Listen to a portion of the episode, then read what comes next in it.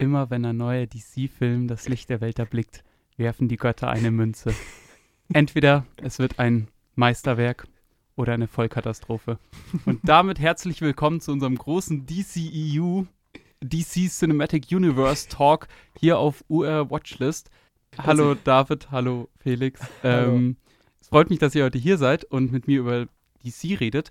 Vor allem, weil wir ja vor ein paar Wochen schon mal was über Marvel aufgenommen haben, äh, also das andere große Comic-Franchise, der andere große Comic-Verlag in den USA. Und äh, tatsächlich DC mir mehr am Herzen liegt. Ich weiß nicht, wie ist es bei euch? Ja, ich würde auch DC immer über Marvel ranken. Also, wie du schon bei den Filmen angedeutet hast, dass nicht unbedingt die DC-Filme alle besser sind, aber ich hab, finde, die haben auf jeden Fall die höheren Peaks und auch so Comic-mäßig von den Figuren und sowas habe ich mich immer mit DC eigentlich wohler gefühlt. Also mir geht's genauso. Ich bin allgemein, das habe ich ja bei unserem Marvel Talk auch schon gesagt, immer auch ein Fan von den Antagonisten und die finde ich sind bei DC immer deutlich stärker. Das ist allgemein ein bisschen diese, diese düsterere Stimmung, die, Mhm. die mir sehr gut gefällt. Das Problem ist aber natürlich, dass wir ja heute über das DCEU sprechen wollen. Ja. Und sehr viele gute DC-Filme, die ich wirklich liebe, wie zum Beispiel Robert Pattinsons The Batman, der Mhm. letzte Joker-Film, äh, Watchmen, die Christopher Nolan-Batman-Trilogie, die spielen ja alle gar nicht in diesem Universum. Ja. Deswegen klammern wir diese sehr guten Filme heute aus und reden über ein paar andere Filme. Also, richtig, aber ich würde sagen, da kommen wir auch später nochmal drauf zurück, gerade der Marvel-Vergleich, der ja immer so ein bisschen auf der Hand liegt.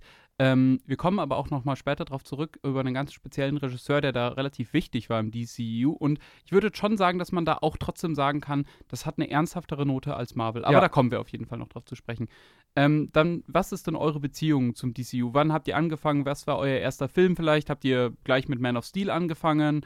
Ähm, oder erst später? Wie kamt ihr dazu? Also, ich habe die ersten Filme, ähnlich wie bei Marvel, auch nicht im Kino gesehen, sondern bin erst später reingerutscht. Ich glaube, ja, Batman äh, vs. Superman war wahrscheinlich so der erste, an den ich mich bewusst erinnere, dass Mhm. ich den im Kino gesehen habe. Hab die anderen aber auch schon davor gesehen gehabt. Okay. Und bei dir? Also ich habe, glaube ich, die wenigsten von den Filmen im Kino gesehen. Bei mir ging es erst relativ spät damit los.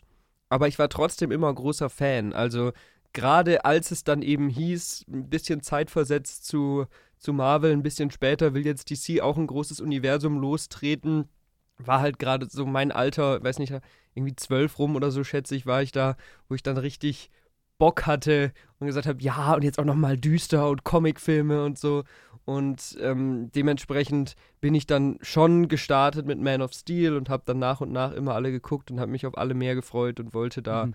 So, so eine Art großes Universum sehen wie bei Marvel. Also Ja. hatte schon Bock. Ähm, also bei mir, ich weiß es gar nicht, wann es bei mir angefangen hat, weil äh, der, wir kommen vielleicht gleich zur Chronologie, dann kann man Mhm. das vielleicht ein bisschen besser einordnen. Ich meine, dass ich äh, der ersten Film, den ich tatsächlich im Kino gesehen habe, war der erste Suicide Squad. Und damit würde ich jetzt mal ganz kurz diese 13 Filme mit The Flash, der jetzt rausgekommen ist, ähm, sind es 13 Filme, die dazugehören, plus eins, der ist ein bisschen in Klammern.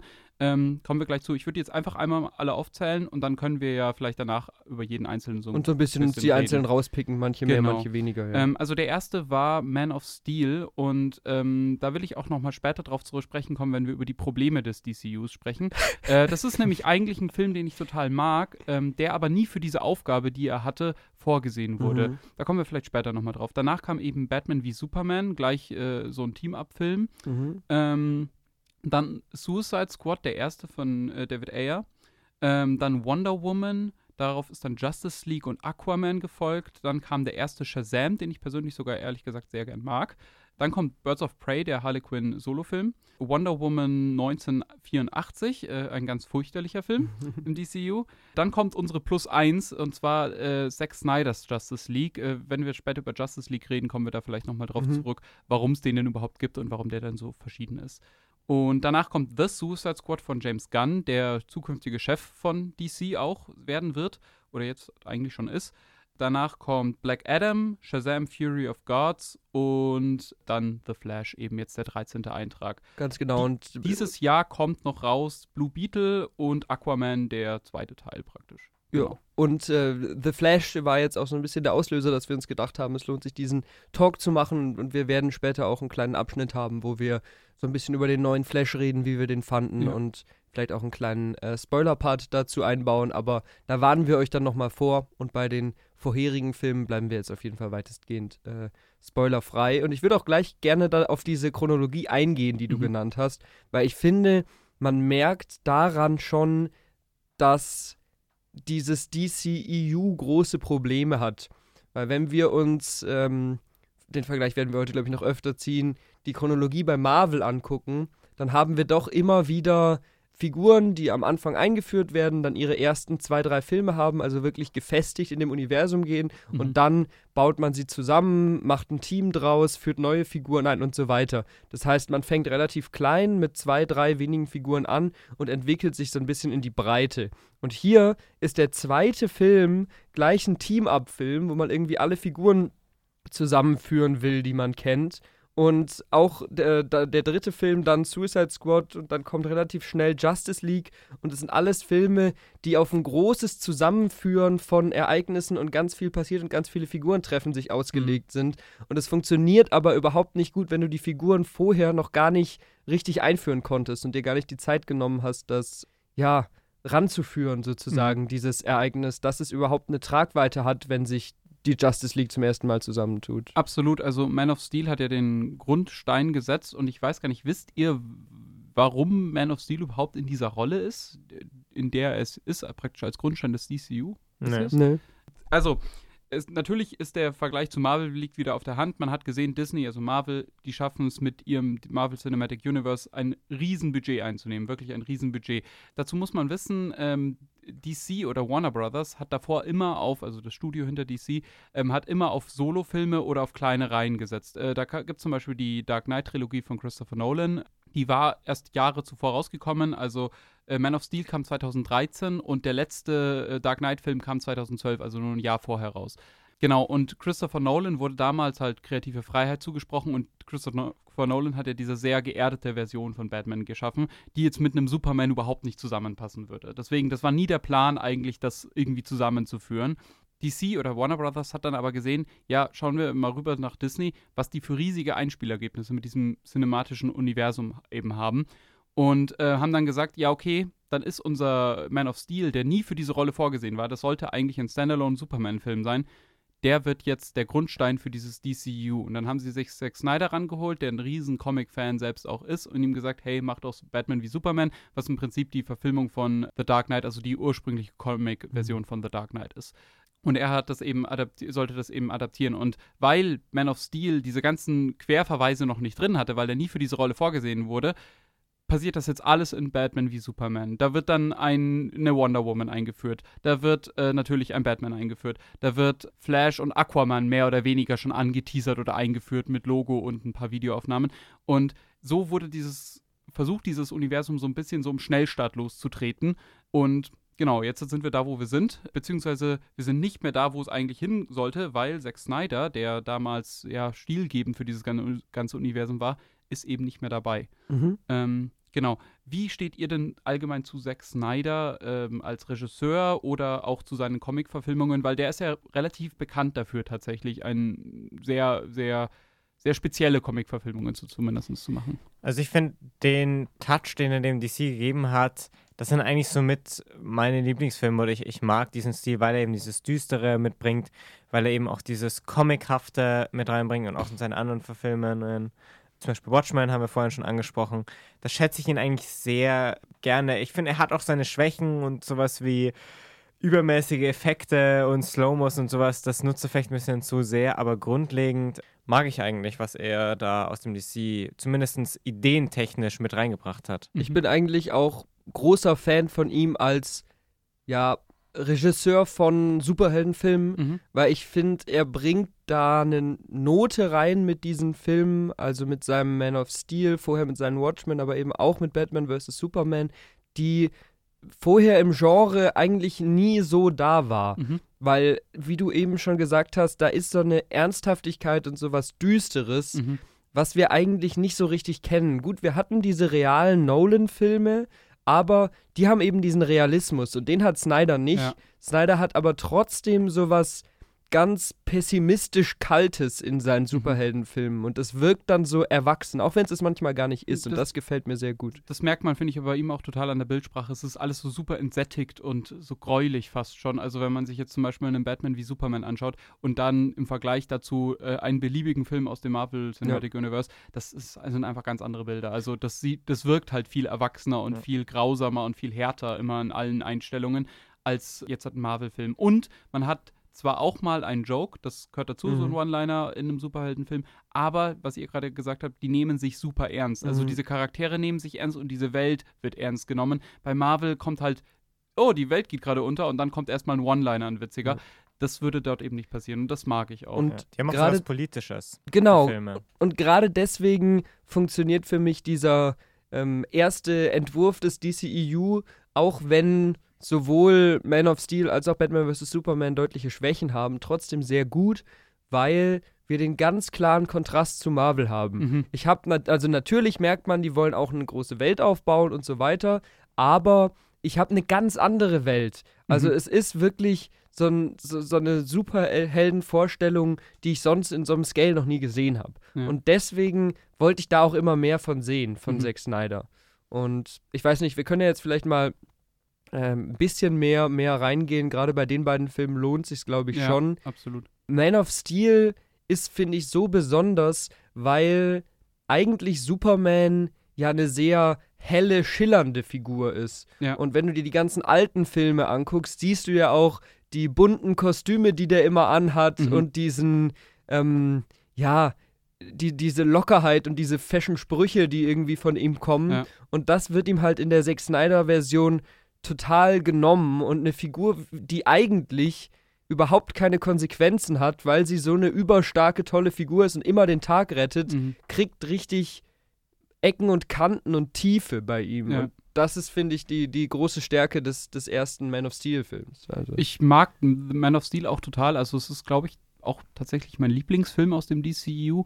Ich mag auch Henry Cavill in der Rolle einfach total. Also alleine deswegen, der tolle Bilder. Der hat eben genau das, was du sagst. Der gibt diesem Charakter so ein bisschen Ecken und Kanten und stellt ihn eben nicht so, so super rein und so, so, so da, wie, wie, wie das äh, in früheren Filmen passiert ist.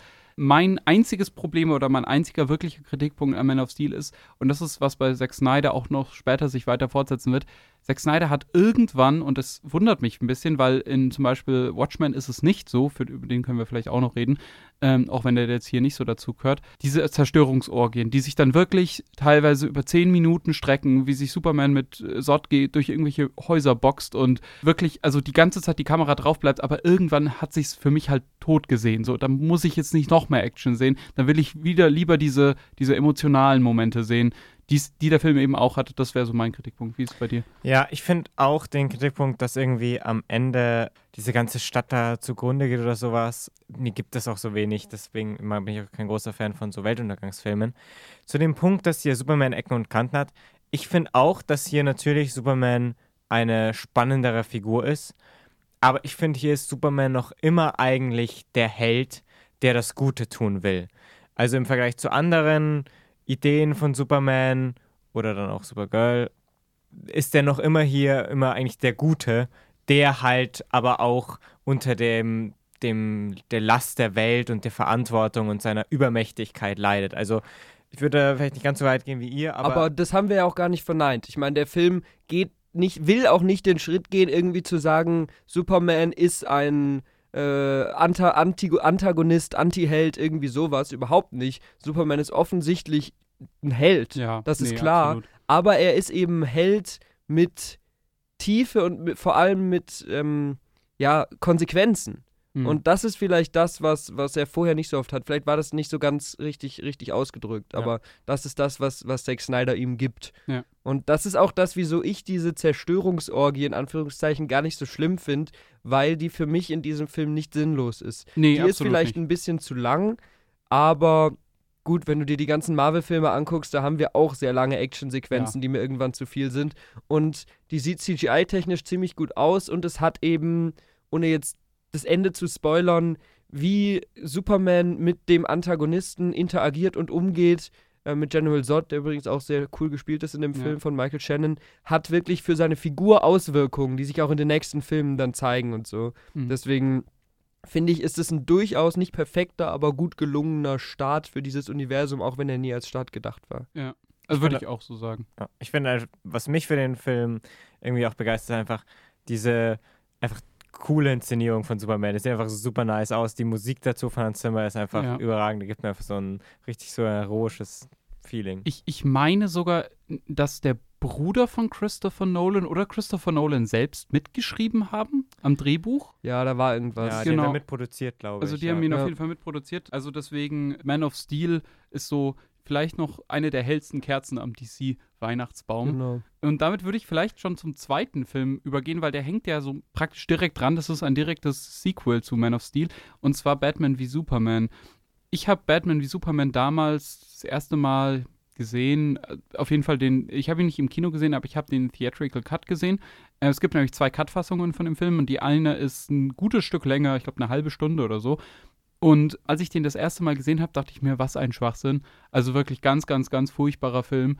Und Jahre später habe ich mir nochmal den Extended Cut angeschaut und muss sagen, seitdem wächst der bei mir immer weiter. Also ich wirklich von diesem Film, den ich total gehasst habe, den ich totalen Schwachsinn fand, hat er sich mittlerweile bei mir zu, einem, zu einer Comic-Verfilmung gemausert, die nicht fehlerfrei ist, aber eigentlich irgendwie schon ikonisch und super geil. Also ich schaue den mittlerweile richtig, richtig, richtig gerne. Es gibt ein paar Sachen, die mag ich gar nicht, kommen wir vielleicht auch noch gleich zu.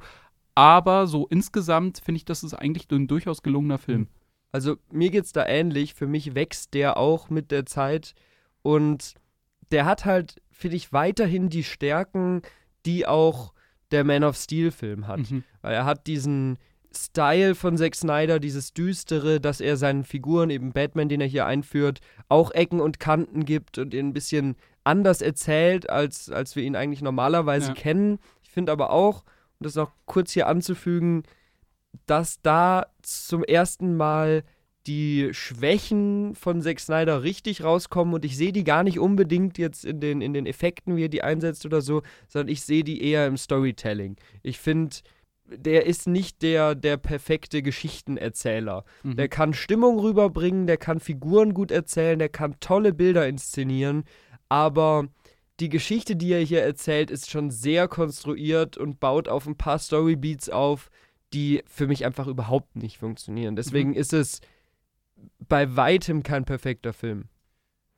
Ja, ich, ich gehe da wahrscheinlich äh, in eine sehr ähnliche Richtung. Ich finde die Grundidee, ja, Super, äh, Superman ist nicht mehr nur unangefochten. Diese Frage, hey, er ist eigentlich ein Gott, warum darf er sich alles erlauben? Finde ich super interessant und Aspekte davon auch ganz gut erzählt und der hat eben weiterhin diese düstere Stimmung. Aber für mich hat der Film halt auch sehr viele Probleme. Ich, ich würde sagen, ist trotzdem gut guckbar, aber so vor allem Lex Luthor am Ende dieses Finale finde ich nur so. Okay, das Finale finde ich ganz, ganz okay eigentlich. Aber ich, Lex Luthor stört mich und wie du gesagt hast, diese Erzählweise ist irgendwie so lückenhaft und da merkt man vielleicht, hey, direkt nach einem ersten Film gleich so ein großes Team ab oder sowas zu erzählen, das funktioniert hier nur so mittel, Und würde das, ich sagen. das ist ja auch das, was Moritz vorhin schon gesagt hat, dass da so viele Andeutungen auf ein Mhm. großes Universum reingepackt sind, dass der Film einfach sehr überladen G- wirkt. Genau, also ich finde bei dem Film, das finde ich so lässt sich zusammenfassen, der Film ist zu voll. Der ist zwar im Extended Cut super lang, ich glaube zweieinhalb, dreiviertel Stunden oder so, also der ist Mhm. schon ein gutes Stück oder zweieinhalb Stunden oder so, der ist schon lang, aber ähm, der ist trotzdem noch zu voll, dass man da einen Aquaman, einen Flash andeutet, dass man da Wonder Woman noch mit einführen muss, wenn man sich sowieso erstmal mit dem Konflikt zwischen Batman, der ja Ja. neu eingeführt wurde, und Superman praktisch rumschlagen muss. Das ist einfach zu viel, plus Lex Luthor, plus Doomsday dann am Schluss noch und, und, und. Das ist einfach ein bisschen zu viel und deswegen, daran scheitert der Film so ein bisschen. Dazu muss man aber auch wissen, warum sie diesen Weg gegangen sind. Also, ich hatte ja vorhin erzählt, dass die Origin Story beziehungsweise eine lange Batman-Geschichte mit The Dark Knight oder der Dark Knight-Trilogie schon praktisch direkt vorher erzählt wurde. Deswegen konnten sie nicht mehr Batman rebooten. Das ging nicht, das war zu früh. Sie konnten jetzt nicht nochmal sagen, oh ja, so ist äh, Batman entstanden. So, man sieht es ja am Anfang in dieser einen Einstellung, die es im Extended Cut ergibt, die auch ein bisschen mehr Sinn, finde ich. Aber das ist so ein bisschen das Problem gewesen. Aber trotzdem muss man sich eben an diesen neuen Batman gewöhnen, der mit Ben Affleck eigentlich ziemlich gut besetzt ist, wie Ja. ich finde. Vor allem die Kampfsequenzen. Ich glaube, ich habe Batman nie cooler gesehen. Also ich liebe die Nolan-Filme, aber die Kampfsequenzen waren nicht die Stärke von den Filmen. Deswegen, äh, ich habe den total für diese Stellen, wo Batman versus Superman kämpft und diesen Konflikt zwischen den beiden, den fand ich toll.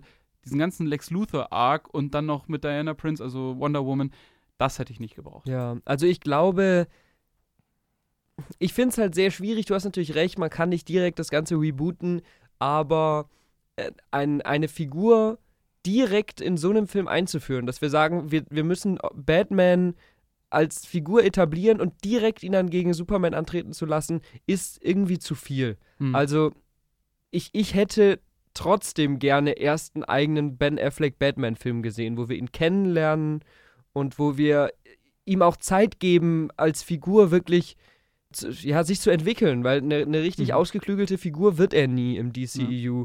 Und dann kann man darauf aufbauen, wenn man zwei Solo-Filme hat, die beiden Figuren vielleicht clashen lassen, aber das war mir ein bisschen zu früh. Hm. Aber ja, insgesamt auf jeden Fall doch auch noch eine der meiner Meinung nach sehenswerteren äh, Filme des DC Extended Universe. Absolut, vor allem wenn man jetzt auf den nächsten schaut. Dazu muss man wissen, Man of Steel war ganz gut erfolgreich, soweit ich weiß. Dann haben sie eben versucht, dieses äh, Universum zu Mhm. starten. Und äh, Batman wie Superman hat so knapp 900 Millionen eingenommen. Das klingt jetzt erstmal nach viel, aber der Film war auch arschteuer plus Marketingbudget, das da nochmal ein bisschen höher war als anderswo.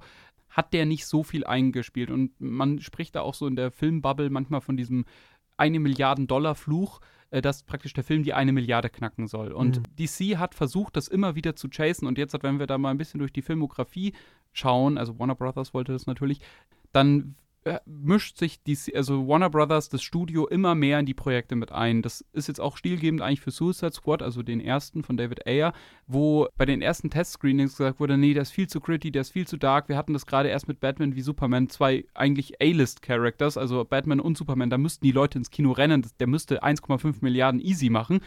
Hat er aber nicht. Das ist zu düster, was Zack Snyder da macht, ist zu düster, das spricht nicht alle an. Wir machen jetzt Suicide Squad ein bisschen als Antwort auf Guardians of the Galaxy von Marvel. Und das hat wieder nicht funktioniert. Also der Film hat zwar viel eingenommen, die haben alle viel eingespielt, aber eben nicht so viel, wie sich Warner Brothers gewünscht hätte. Vor allem, wenn man auf Dark Knight zurückschaut, der, glaube ich, bei einer Milliarde etwa gelandet ist oder knapp drüber und da war nur Batman drinnen. Das war nur Batman, das war nichts anderes. Die haben keine andere IP dafür gebraucht, die brauchten nur Batman. Dann haben diese Team-Up-Filme nicht funktioniert einfach. Und das zieht sich eben so durch bis an den Punkt, wo wir dann eigentlich bei, vielleicht bei Justice League sind, beim ersten Justice League, wo dann DC oder das Studio so stark eingeschritten ist, dass es zum einen ähm, kreative Differenzen mit Zack Snyder, dem ursprünglichen Regisseur, gab und äh, Zack Snyder noch zusätzlich unabhängig davon einen sehr harten Schicksalsschlag in der Familie erleben musste und aus dem Projekt ausgeschieden ist. Und dann mit äh, Joss Whedon, dem Avengers-Regisseur, das Ganze neu be besetzt wurde und der praktisch dann versucht hat, für Warner Brothers diesen Film fertigzustellen, aber nicht in der Vision, wie er eigentlich gedacht war. Das war, das war jetzt sehr, sehr, sehr viel. Ähm, vielleicht, um ein bisschen noch bei unserem nach und nach die Filme durchgehen äh, zu bleiben, wäre ja der nächste jetzt das Suicide Squad, der erste Film. Und ich finde, Ohne The. Ja, der, der Suicide Squad-Film, ohne The, das stimmt. Und da hast du ganz richtig gesagt, der hat echt viel eingenommen. Also der war ein Erfolg an den Kassen, Mhm. aber ist halt bei den Kritikern komplett gebombt. Ja. Und als ich den zum ersten Mal geguckt habe, fand ich den cool wegen des Konzepts, dass halt ganz viele Antagonisten aufeinandertreffen und dann irgendwie doch die Guten sein müssen und so und gegen ein großes Böses kämpfen. Aber das funktioniert halt nicht wirklich. Und wenn man den nochmal schaut, dann sieht man, der ist total zerschnitten. Der ist wie eine große Playlist, wo einfach nur Song nach Song nach Song gespielt wird Ja. und mittelgute Actionsequenzen drin sind und eine generische Antagonistin bekämpft wird. Und irgendwie ko- kommt da kein Team-Feeling auf und es, es, es klappt halt einfach nicht so richtig. Also ich weiß nicht, wie, wie ihr zu dem Film steht. Ja, ich würde ich würd gar nicht so lange über den Film reden, weil ich finde, der Film Ja. ist einfach Müll.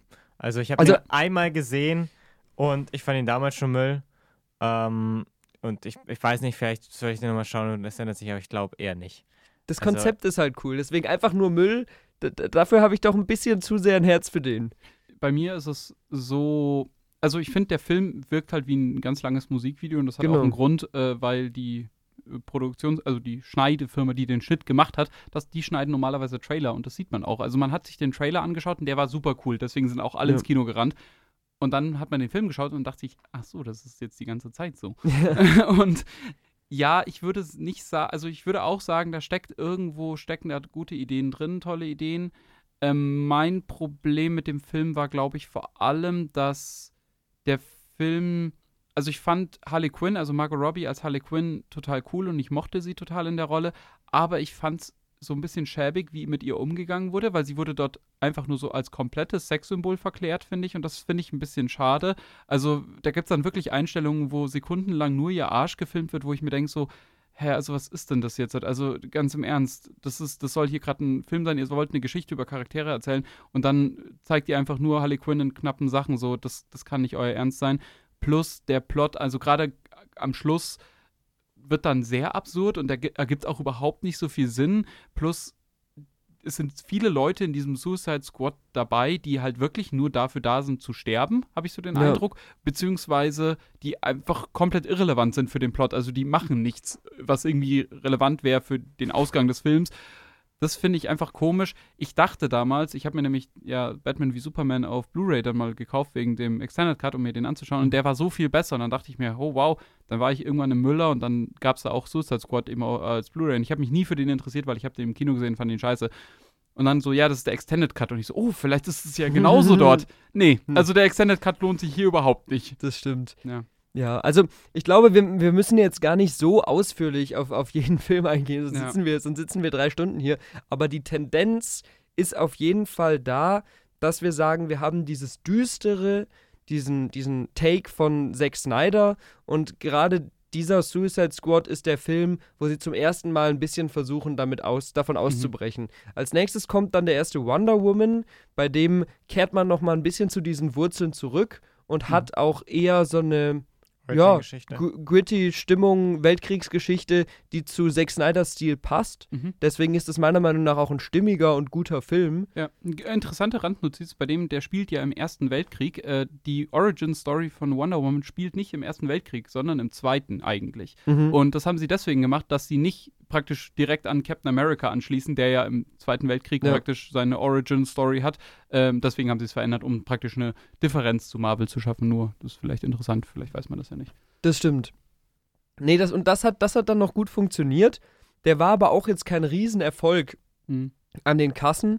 Und dann kommt jetzt ein Film, über den wir vielleicht noch ein bisschen mehr reden müssen, weil man dann sich gedacht hat, wir machen jetzt die Avengers und wir führen jetzt in Justice League alles zusammen. Ja. Und hier würde ich jetzt nochmal auf das zurückkommen, was du eben schon ähm, angeteasert oder leicht angedeutet hast. Dieser Film war ursprünglich ein Projekt, was Zack Snyder machen sollte. Ja. Und Zack Snyder war auch schon involviert und hat auch schon gedreht an diesem Film. Und dann kamen mehrere Sachen zusammen. Auf der einen Seite waren eben diese Unstimmigkeiten zwischen ihm und dem Studio relativ groß, weil er eben bei seinem düsteren Stil bleiben wollte und die was Helleres, Mhm. lustigeres, Marvel-mäßigeres haben wollten. Und es gab den Schicksalsschlag, den du erwähnt hast, dass äh, Zack Snyders Tochter überraschend verstorben ist. Mhm. Und das hat dann in Kombination, man weiß immer noch nicht ganz genau, was da die Hintergründe sind, dazu geführt, dass Zack Snyder aus diesem Projekt ausgestiegen ist und Joss Whedon ähm, organisiert worden ist. Ich wiederhole jetzt ein bisschen das, was du vorhin gesagt hast, Ja. aber ich möchte noch ein bisschen mehr in die Chronologie bringen. Und Joss Whedon ist der Regisseur, den wir aus dem ersten Avengers-Film kennen. Mhm. Und das ist meiner Meinung nach, da haben wir auch äh, in unserem Marvel-Talk drüber gesprochen, gerne auch da mal reinhören. Ist ein sehr cooler Film und ist ein sehr schönes Zusammenbringen der Figuren, aber der hat halt diesen lustigen Stil, der Ja. zu Marvel passt. Und dann hat halt Joss Whedon bei Justice League auch probiert, diesen Stil rüberzubringen. Hat ganz viele Reshoots gemacht, ganz viele Szenen, die Zack Snyder gefilmt hat, aus dem Film rausgestrichen, ganze Story-Arcs und Figurenentwicklungen verändert und so. Und das, was dann am Ende rausgekommen ist, da würde ich jetzt, was du eben bei Suicide Squad gesagt hast, wirklich unterschreiben, das ist wirklich Grütze. Also dieser Film, dieser, ähm, der in den Fankreisen auch immer Justice League wegen Joss Whedon genannt Ja. wird, ist, ist wirklich katastrophal. Also das ist durcheinander geschnitten, schlechtes CGI, man sieht, dass Szenen gar nicht zusammenpassen und so. Mhm. Und das war wirklich für mich, der sich wirklich darauf gefreut hat, weil es hieß, wir führen neue Helden ein und so, war das der absolute Tiefpunkt dieses Universums. Mhm.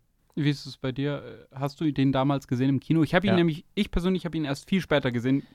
Nee, ich habe den damals im Kino gesehen und ich war auch sehr enttäuscht. Ich war eher auch einfach verwirrt, weil der einfach überhaupt auch keinen Sinn ergibt, weil der grauenhaft aussieht und man geht eher so raus und denkt sich so, warum? Also, hä? Ich, ich check's einfach nicht.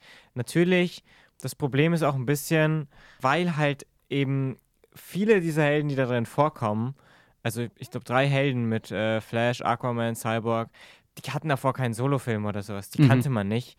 Und dann ist es natürlich schwierig für einen Film innerhalb von zwei, zweieinhalb Stunden da Sinn zu machen. Und wir werden später noch drauf kommen, der Snyder Cut, der nimmt sich halt dann vier Stunden Zeit und macht es halt dann dementsprechend auch gut. Ja. Das heißt, der hatte natürlich auch nicht die besten Voraussetzungen, aber auch unabhängig davon ist er einfach vom Look total unstimmig. Ähm, ich finde den auch nicht, der ist nicht witzig, aber der ist auch nicht düster und Mhm. der, der macht einfach für mich auch überhaupt keinen Sinn. Ich, also kann ich, kann ich nur unterschreiben, ich mochte den überhaupt nicht. Ich habe den einmal gesehen und dann nie wieder angeschaut. Vielleicht können wir dann jetzt gleich zur besseren Version von Justice Mhm. League kommen. Äh, dieser Film, das ist sogar relativ interessant, finde ich, weil du bei Justice League siehst, was zwei verschiedene Regisseure, die eigentlich im selben Genre unterwegs sind, aus der mehr oder weniger gleichen Story für verschiedene Stoffe machen können. Und dazu muss man wissen, äh, Zack Snyder hat es gab eine riesen Fanbase, die nach dem Snyder Cut geschrien hat und Zack Snyder hat nochmal, glaube ich, 70 Millionen bekommen, um seinen Film praktisch fertigzustellen. Jahre Also, später. Genau, Jahre später nochmal fertigzustellen. Der kam dann im Jahr 2021 kam der raus. Das Ding ist, dass Justice League äh, Teile mussten nachgedreht werden für den Snyder Cut. Manche Sachen waren gedreht, aber diese Filme sind natürlich sehr CGI-lastig. Das heißt, das, was du in der Kamera einfängst, ist eigentlich nur ein Bruchteil von dem, was das Bild am Ende für an Bearbeitung oder an Zeit braucht. Deswegen, das war nochmal richtig teuer. Und 70 Millionen dann nochmal reinzubuttern in einen Film, der sowieso schon viel teurer war, als er sein sollte, weil eben viel nachgedreht werden musste von Joss Whedon. Das ist schon eine Hausnummer. Und dieses Projekt ist dann vier Stunden lang geworden. Habt ihr das Ganze am Stück geschaut? Ja. Ja. Ich habe mich vier Stunden hingesetzt und ich habe den mittlerweile schon dreimal gesehen. Oh, okay. Also, ich, ich finde, das ist sehr interessant, weil man da halt merkt, was für einen großen Einfluss das Internet und die Fanbase da hat. Also, man hat wirklich über Jahre den Druck und die Kritik an, an Warner Brothers und an DC ähm, mitgekriegt. Und es wurden Filme boykottiert und es wurde immer wieder gesagt, man will zurück zu dem düsteren Ton von Zack Snyder's Justice League. Und es ging eben so weit, dass das Studio das wirklich umsetzen musste. Und das ist für einen Film eigentlich was ganz Komisches. Der dauert vier Stunden, der hat eine seltsame Dramaturgie, der, ja, hat, hat hundert verschiedene Figuren, der verliert sich in Details, in Nebenhandlungssträngen und so, aber man merkt in diesem Film halt das, was wir schon am Anfang hier gesagt haben, was auch in Watchmen eine große Rolle spielt, dass Zack Snyder einfach Comics liebt. Und für jemand, der ein bisschen Ahnung von DC hat, der kleine Easter Eggs und Anspielungen versteht und so, ist dieser Film halt einfach ein Fest. Mhm. Weil ich habe das Gefühl, alles, was er an Ideen hat, ist in diesen Film geflossen. Das ist überladen, das ist viel, Mhm. das ist stellenweise unstimmig, aber das macht halt aufgrund dieses Tons, den er, den er hat, dieses düsteren, dieser düsteren Stimmung einfach unfassbar viel Spaß. Also ich mochte den sehr gerne. Ja, ich habe den inzwischen auch schon zweimal geschaut. Ich finde, vielleicht liegt es einfach daran, dass, dass es meinen Geschmack trifft, aber ich konnte ihn auch echt ganz gut schauen. Der ist ja auch mit so ja, Art Kapiteln unterteilt. Also wenn man will, kann man auch einfach mal ein Kapitel anschauen und das praktisch als, als Miniserie oder sowas betrachten. Aber für mich ist der eben auch, für mich funktioniert der einfach, weil das einfach so ein richtiges, so die große Comic-Epos wirklich ist. Mhm. Also ich kann euch da recht geben, ich habe ihn auch zweimal gesehen mittlerweile und ich finde ihn als Film von der Dramaturgie furchtbar. Ja. Also ganz, ganz, ganz schlimm. Das ist ein Schnipselwerk aus allem, was halt Zack Snyder noch zu Hause rumliegen hatte und irgendwie ge- sich gedacht hat, okay, ich habe jetzt noch ein Projekt, da kommt jetzt alles rein, was Ja. ich irgendwie noch erzählen wollte, was ich noch irgendwie erzählen kann. Und das hat er gemacht, aber ich liebe diese Welt, die er bauen wollte und Justice League, der Zack Snyder Cut, äh, gibt einem am besten das Gefühl für diese Welt, die da irgendwie entstehen sollte. Und ja, ich finde es super schade, dass es so nicht passiert ist. Ich muss aber auch sagen, dass ich mit dem Justice League von Zack Snyder irgendwie auch für mich, obwohl ich gerne mehr gesehen hätte, irgendwie auch einen be befriedigenden Abschluss Ja. damit bekommen habe. Für mich ist damit diese Zack Snyder-Trilogie, die ich jetzt äh, aus Man of Steel, Batman wie Superman und jetzt eben dem äh, Justice League äh, von ihm, ist dann so ein bisschen beendet und ich muss jetzt halt nicht unbedingt mehr sehen. Ich würde gerne mehr sehen, sehr Mhm. gerne, aber ich finde, das hat auch irgendwo für mich ein stimmiges Ende so gefunden. Er hat es schön abgerundet. Genau, abgerundet. Es ist, ging halt nicht mehr, schade, aber ja. Also ich würde vielleicht noch kurz, um das klar zu machen, dieser Zack Snyder's Justice League ist so eine Art kleiner Bonus. Wenn wir uns diese Welt, dieses DC Extended Universe angucken, dann spielt der da nicht drin. Das ist so eine Art Alternativversion von dem Justice League-Film. Aber alle unsere Filme, die wir jetzt noch besprechen und so, die bauen auf dem schlechten Ju Justice League von Joss Whedon auf. Mhm. Und der ist auch sozusagen das, was kanonisch in dieser Welt passiert ist. Ich finde, es ist ein bisschen schwierig zu greifen, wenn man da nicht so drin steckt. Absolut, äh, aber so viel Unterschied macht es ehrlich gesagt gar nicht, glaube ich. Vom Outcome, Ja, aber von Figuren, die eingeführt relativ- werden und ja, vom Ton und so macht es schon Unterschiede. Und Weil, vor allem jetzt ist ja egal, weil wird ja eh alles. genau, aber da, da kommen wir, glaube ich, auch später noch drauf. Der nächste Film und die nächsten Filme, da merkt man jetzt, dass sich nach dem Justice League-Film sozusagen, dass sich dann das Studio durchsetzen konnte, weil Zack Snyder ja auch weg war und dann wirklich ein viel hellerer Ton gefahren wurde. Also Mhm. es zieht sich jetzt durch die nächsten Projekte eigentlich konsequent durch, dass dieses Düstere von Zack Snyder eigentlich verloren gegangen ist. Der nächste Film, bin ich sehr gespannt, was ihr dazu sagt. Das ist Aquaman. Und Aquaman taucht im Justice League, taucht er auf und ist, ja, wird von Jason Momoa gespielt. Ich bin ja ein sehr großer Jason Momoa-Film, äh, Fan. Und hat da so eine, eher so eine Comedy-Relief-Rolle und kriegt dann jetzt seinen eigenen Film. Und das ist für mich wirklich so ein richtiger Guilty Pleasure-Film. Mhm. Also ich weiß, der ist nicht perfekt, der ist auch eigentlich nicht so richtig gut, aber da wird eine ganz große Unterwasserwelt aufgebaut. Wir, wir haben einfach riesig viel CGI, riesige Unterwasser-CGI-Schlachten, Unterwasservölker und so. Und dann immer Jason Momoa drin, der coole Sprüche droppt. Und man merkt sehr deutlich die Anlehnung an die ganzen Marvel-Filme, die wir hier ganz bestimmt haben von Ja. der Tonalität. Aber trotzdem hat mir der ganz, ganz viel Spaß gemacht. Entschuldigt den langen Monolog, aber. Nee, ich finde ihn auch sehr unterhaltsam und der hat auch einige ganz coole, ganz coole Bilder und Ideen, aber insgesamt ist es einfach nur so ein, ja, recht einfacher, simpler Origin-Film, der halt einfach Spaß macht. Aber mehr halt auch nicht. Also der hat dann eben nicht mehr diese große Tonalität oder ist revolutionär für das Superhelden-Genre oder sowas. Hm. Ich würde den wahrscheinlich auch über einige Marvel-Filme ranken, einfach weil der Spaß macht. Ich glaube, da blase ich ein bisschen ein anderes Horn. Ich mag den überhaupt nicht. Aber ich glaube, es liegt bei mir daran, dass mir der falsch vermarktet wurde, sag ich mal. Mir wurde nämlich von Freunden gesagt, das ist wie Herr der Ringe unter Wasser. ja, Und das fand ich nicht. ähm, ich weiß nicht. Ich fand den, ich mag Jason Momoa, ich mag den auch in der Rolle. Äh, Ich finde, dass Unterwasserfilme sowieso immer, sag ich mal, ein schwieriges Konzept sind, gerade wenn das dann so bunt und froh- farbenfroh wird. Das catcht mich einfach nicht so, vor allem wenn man jetzt hat, klar, der Film kam jetzt einige Jahre später raus, aber wenn man jetzt halt sowas wie Avatar 2 schaut, das Mhm. ist schon nochmal ein anderes Kaliber. Also von Stimmt. alleine, wie das aussieht. Wenn man ein bisschen was Schlimmeres sehen will, dann kann man sich vielleicht Black Panther 2 anschauen. Da kommt auch so eine Unterwasserszene vor, aber ja, ich weiß nicht. Für mich ein sehr vergessenswerter Film. Ich könnte jetzt auch gar nicht mehr so richtig den Plot rezitieren. Außer, dass natürlich der Ocean Master vorkommt. Davids Ocean Lieblingscharakter. Ich finde den ganz cool, aber mehr auch nicht. äh, okay. Ne, aber ganz interessant zu äh, Aquaman ist, äh, Aquaman war dann der erste Film, der eben das geschafft hat, was Warner Brothers die ganze Zeit wollte, und zwar die Milliarde endlich zu knacken. Und Gerade ist auch der erfolgreichste Film des DC Gen Extended ah, genau, Universe. okay, ja, Die Frage wurde uns vorhin ja von dir gestellt. genau. Ähm, aber ja, da wurde es eben endlich geschafft und im Endeffekt hat, ist die Formel aufgegangen, was sich Warner Brothers gewünscht hat. Eben Witz regelt anscheinend und Ja. die Audience war eben da. Und ich finde, die Formel ist auch mit dem folgenden Film aufgegangen, über den wir, glaube ich, gar nicht so viel reden müssen. Aber Shazam, Ich will viel über Shazam du willst reden. viel über Shazam, Shazam reden. okay, dann reden wir vielleicht doch mehr über Shazam. Shazam ist ein ja, ein Superheld, der eigentlich ein Kind ist und durch den Spruch Shazam kann er zu einem erwachsenen, starken Superman-ähnlichen Helden werden Mhm.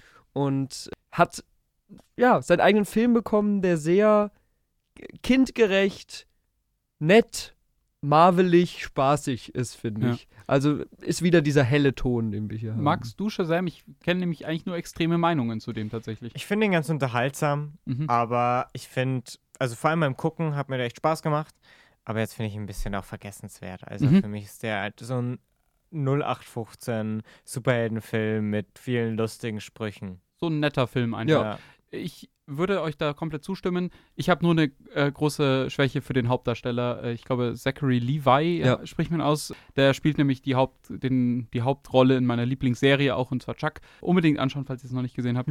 und ja, man sieht einfach, dass dieser Typ so viel Spaß dran hat, diese Rolle zu spielen. Und ja, dieser Film halt so ein paar Sachen einfach so auf humoristisch aufgreift. So gerade wenn zum Beispiel so der Bad Guy und der Held so eine, so eine Konversation bei ihrem Kampf führen und dann sind sie so hunderte Meter weiter auseinander und dann schreien sie sich halt so gegenseitig an und verstehen sich nicht. Das ist halt einfach, dort funktioniert es Ja. halt richtig gut. Und gerade dort finde ich auch schön, dass jetzt halt so ein, ja, so dieser Einfluss von Zack Snyder, den ich total mag, aber das hätte überhaupt nicht zusammengepasst. Also mit die Ernsthaftigkeit von dem äh, Man of Steel, wenn man jetzt halt bei Superman mal bleibt, weil das die Charaktere sind, sage ich mal, so von Mhm. den Powers ein bisschen ähnlich, das würde einfach nicht passen. Und trotzdem bin ich sehr froh, dass wir Shazam so bekommen haben, wie er äh, wie wir ihn bekommen haben. Ich glaube, dazu können wir gleich sagen, den zweiten Shazam, den müssen wir leider überspringen, weil keiner von uns hat den gesehen, soweit ich weiß. Ganz Nee. genau. Dann würde ich aber sagen, wir gehen einfach mal weiter in der Liste, oder? Und dann geht's, glaube ich, auch wieder deutlich bergab. Ja, und zwar für mehrere Filme gleich. Ganz genau. Vielleicht fassen wir die nächsten zwei Filme ähm, mal zusammen. Das sind nämlich Birds of Prey und äh, Wonder Woman 1984. Mhm. Das sind beides Sequels. Birds of Prey schließt einigermaßen direkt an ähm, den ersten Suicide Squad-Film Ja. an und stellt Harley Quinn äh, in den Fokus. Und die sammelt dann eine Gruppe von Superheldinnen um sich. Und Wonder Woman 1984 schließt an den ersten Wonder Woman-Film an. Mhm. Beides Filme, die diesen selbstreferenziellen Ton von Marvel versuchen nachzuahmen Mhm. und die sowas sehr quirky, wir sind besonders bunt und besonders rüberbringen wollen, was Ja. für mich überhaupt nicht funktioniert. Ich muss sagen, ne, Wonder Gerade Woman weil die 1984 ersten- habe ich nicht gesehen. Gerade weil die ersten Teile von den beiden Filmen halt nicht so sind, weil die noch in dieser Snyder-Ära entstanden genau. sind, die halt sich wirklich ernst genommen haben und dann hat es nicht gepasst. Äh, ich würde sagen, eine Schwäche, äh, eine Schwäche und Stärke gleichzeitig von den beiden Filmen ist, Bösewichte sind super austauschbar in beiden Filmen, also die Villains sind furchtbar. Ich mag die aber trotzdem total, weil die von zwei Schauspielern gespielt werden, die ich total lieb, und zwar einmal Pietro Pascal bei Wonder Woman und Ewan McGregor in Birds of Prey. Und ich mag die so gerne und die overacten so schön in diesen Rollen, aber die Rollen sind halt scheiße geschrieben. Ja. So. Ja, und das sind auch, das sind auch wirklich, wirklich vergessenswerte Filme. Ja. Also so irrelevante in, in der Superheldenmasse komplett untergehen. Ja. Mhm. Kann ich mich nur anschließen. Ich glaube auch, dass generell vielleicht für uns jetzt die Tonalität bei den ersten Filmen oder bei den Snyder-Filmen noch über die storytechnischen Schwächen, die diese Filme auch haben, äh, nicht so extrem, aber ähm, auch bis zu einem gewissen Grad haben, drüber hinweg, äh, Mhm. da lässt man einen drüber hinwegsehen. Ja. Ähm, hier wird aber auch schon ein bisschen offensichtlich, wie zerfetzt eben doch dieses DCEU ist. Es ist dann irgendwann so gekommen, äh, dass eben auch praktisch DC-Filme außerhalb dieser Reihe gemacht wurden. Zum Beispiel Joker, der Joker, der Walking Phoenix Joker-Film, der erste, ist da ein Beispiel für. Oder dann später auch The Batman kam ja jetzt halt erst letztes Jahr, glaube ich, Mhm. raus. Genau. Und äh, hier wird in Birds of Prey wird eine Superheldengruppe um äh, Harley Quinn irgendwie vereinigt und später kommt dann wieder eigentlich jetzt halt direkt an einem Anschluss, also wir überspringen jetzt halt wieder den Justice League von Zack Snyder, den Mhm. hatten wir ja schon besprochen, kommt dann jetzt halt eben The Suicide Squad und The Suicide Squad funktioniert mehr oder weniger als Sequel zum originalen Suicide Squad, Ja. glaube ich. Aber irgendwie wurde eigentlich nur Harley Quinn und noch ein anderer Charakter genommen und alles andere wieder getrashed. Und dies von den Birds of Prey hört man jetzt auch nichts mehr. Das ist Mhm. auch schon wieder weg. Und das ist halt das große Problem. Es Ja. gibt halt keine Linie mehr. Jedem wurde gesagt, macht, was ihr wollt, verdient einfach Geld mit dem Zeug. Und das ist ja das, was wir vor ein paar Wochen bei Marvel so gelobt haben in den ersten Phasen, dass da der große Masterplan, der rote Faden da ist. Alle Filme funktionieren am Anfang zumindest für sich, aber führen auch zusammen und haben Überschneidungen und so. Und das ist halt wirklich gefühlt nach Batman vs. Superman, nach dem dritten Film ist es nicht mehr gegeben bei Ja. DC. Und es wird immer wirrer, immer durcheinander, die retconnen sich selbst und so. Ja. Und spätestens mit The Suicide Squad, über den wir jetzt gleich reden können, fällt es halt auf, weil es ist gleichzeitig ein Sequel zum ersten, ist aber auch irgendwie ein Reboot. Absolut. Und äh, ja, es ist also wirklich, wirklich wirr. Ich hoffe auch, dass wir euch als Zuhörer hier nicht überfordern. Mhm. weil dieses DC Extended Universe einfach so zerrissen und so durcheinander ist. Mhm. Ja, ganz, ganz schwierig rüberzubringen. Wenn wir zu The Flash kommen, können wir schon mal spoilern, es wird noch schlimmer. Aber ja, The Suicide Squad. Das erste Mal, dass James Gunn, den wir aus den Guns of the Galaxy Filmen kennen, für DC arbeitet und im Prinzip sowas ähnliches macht wie Guardians of the Galaxy. Wir haben wieder ein Team von Misfits, die zusammenkommen und sich vereinen müssen, obwohl sie eigentlich alle Bad Guys sind.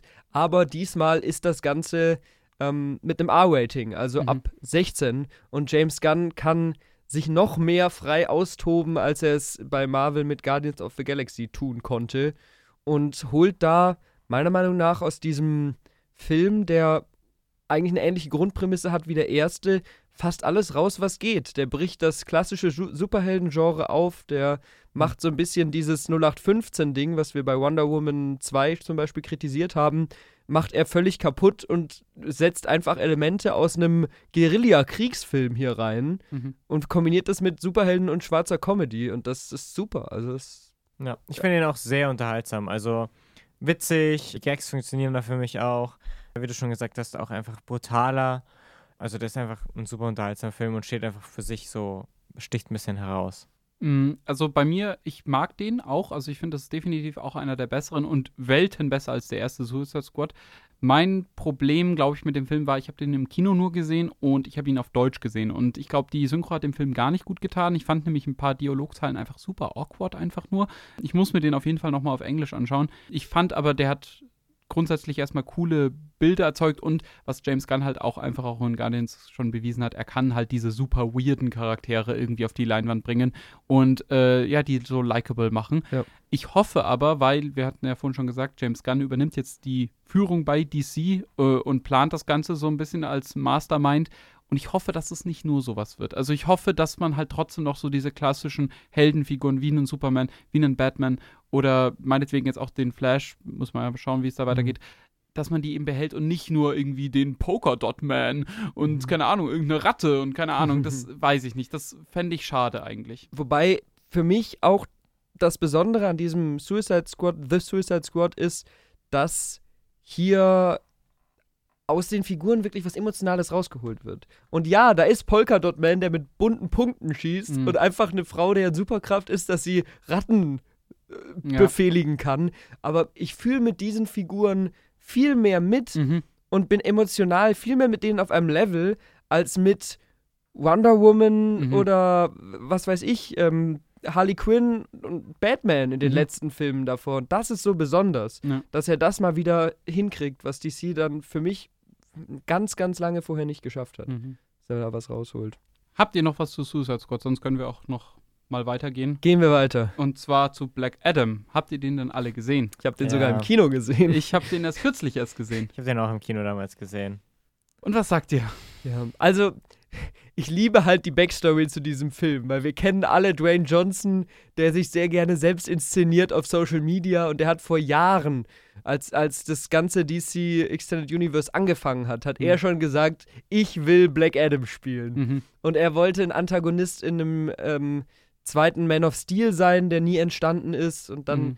äh, war die Frage, ob er in Shazam auftaucht und so weiter. Und über Jahre hieß es immer wieder, wir sehen ihn als Black Adam irgendwann. Und dann kam natürlich, er kriegt seinen eigenen Film und er Mhm. inszeniert wochenlang vorher auf, auf Social Media, ja, ähm, the hierarchy of power in the DC Universe is about to change und postet immer Bilder, wie er dann seinen gestählten Körper mit diesem Superheldenanzug anhat.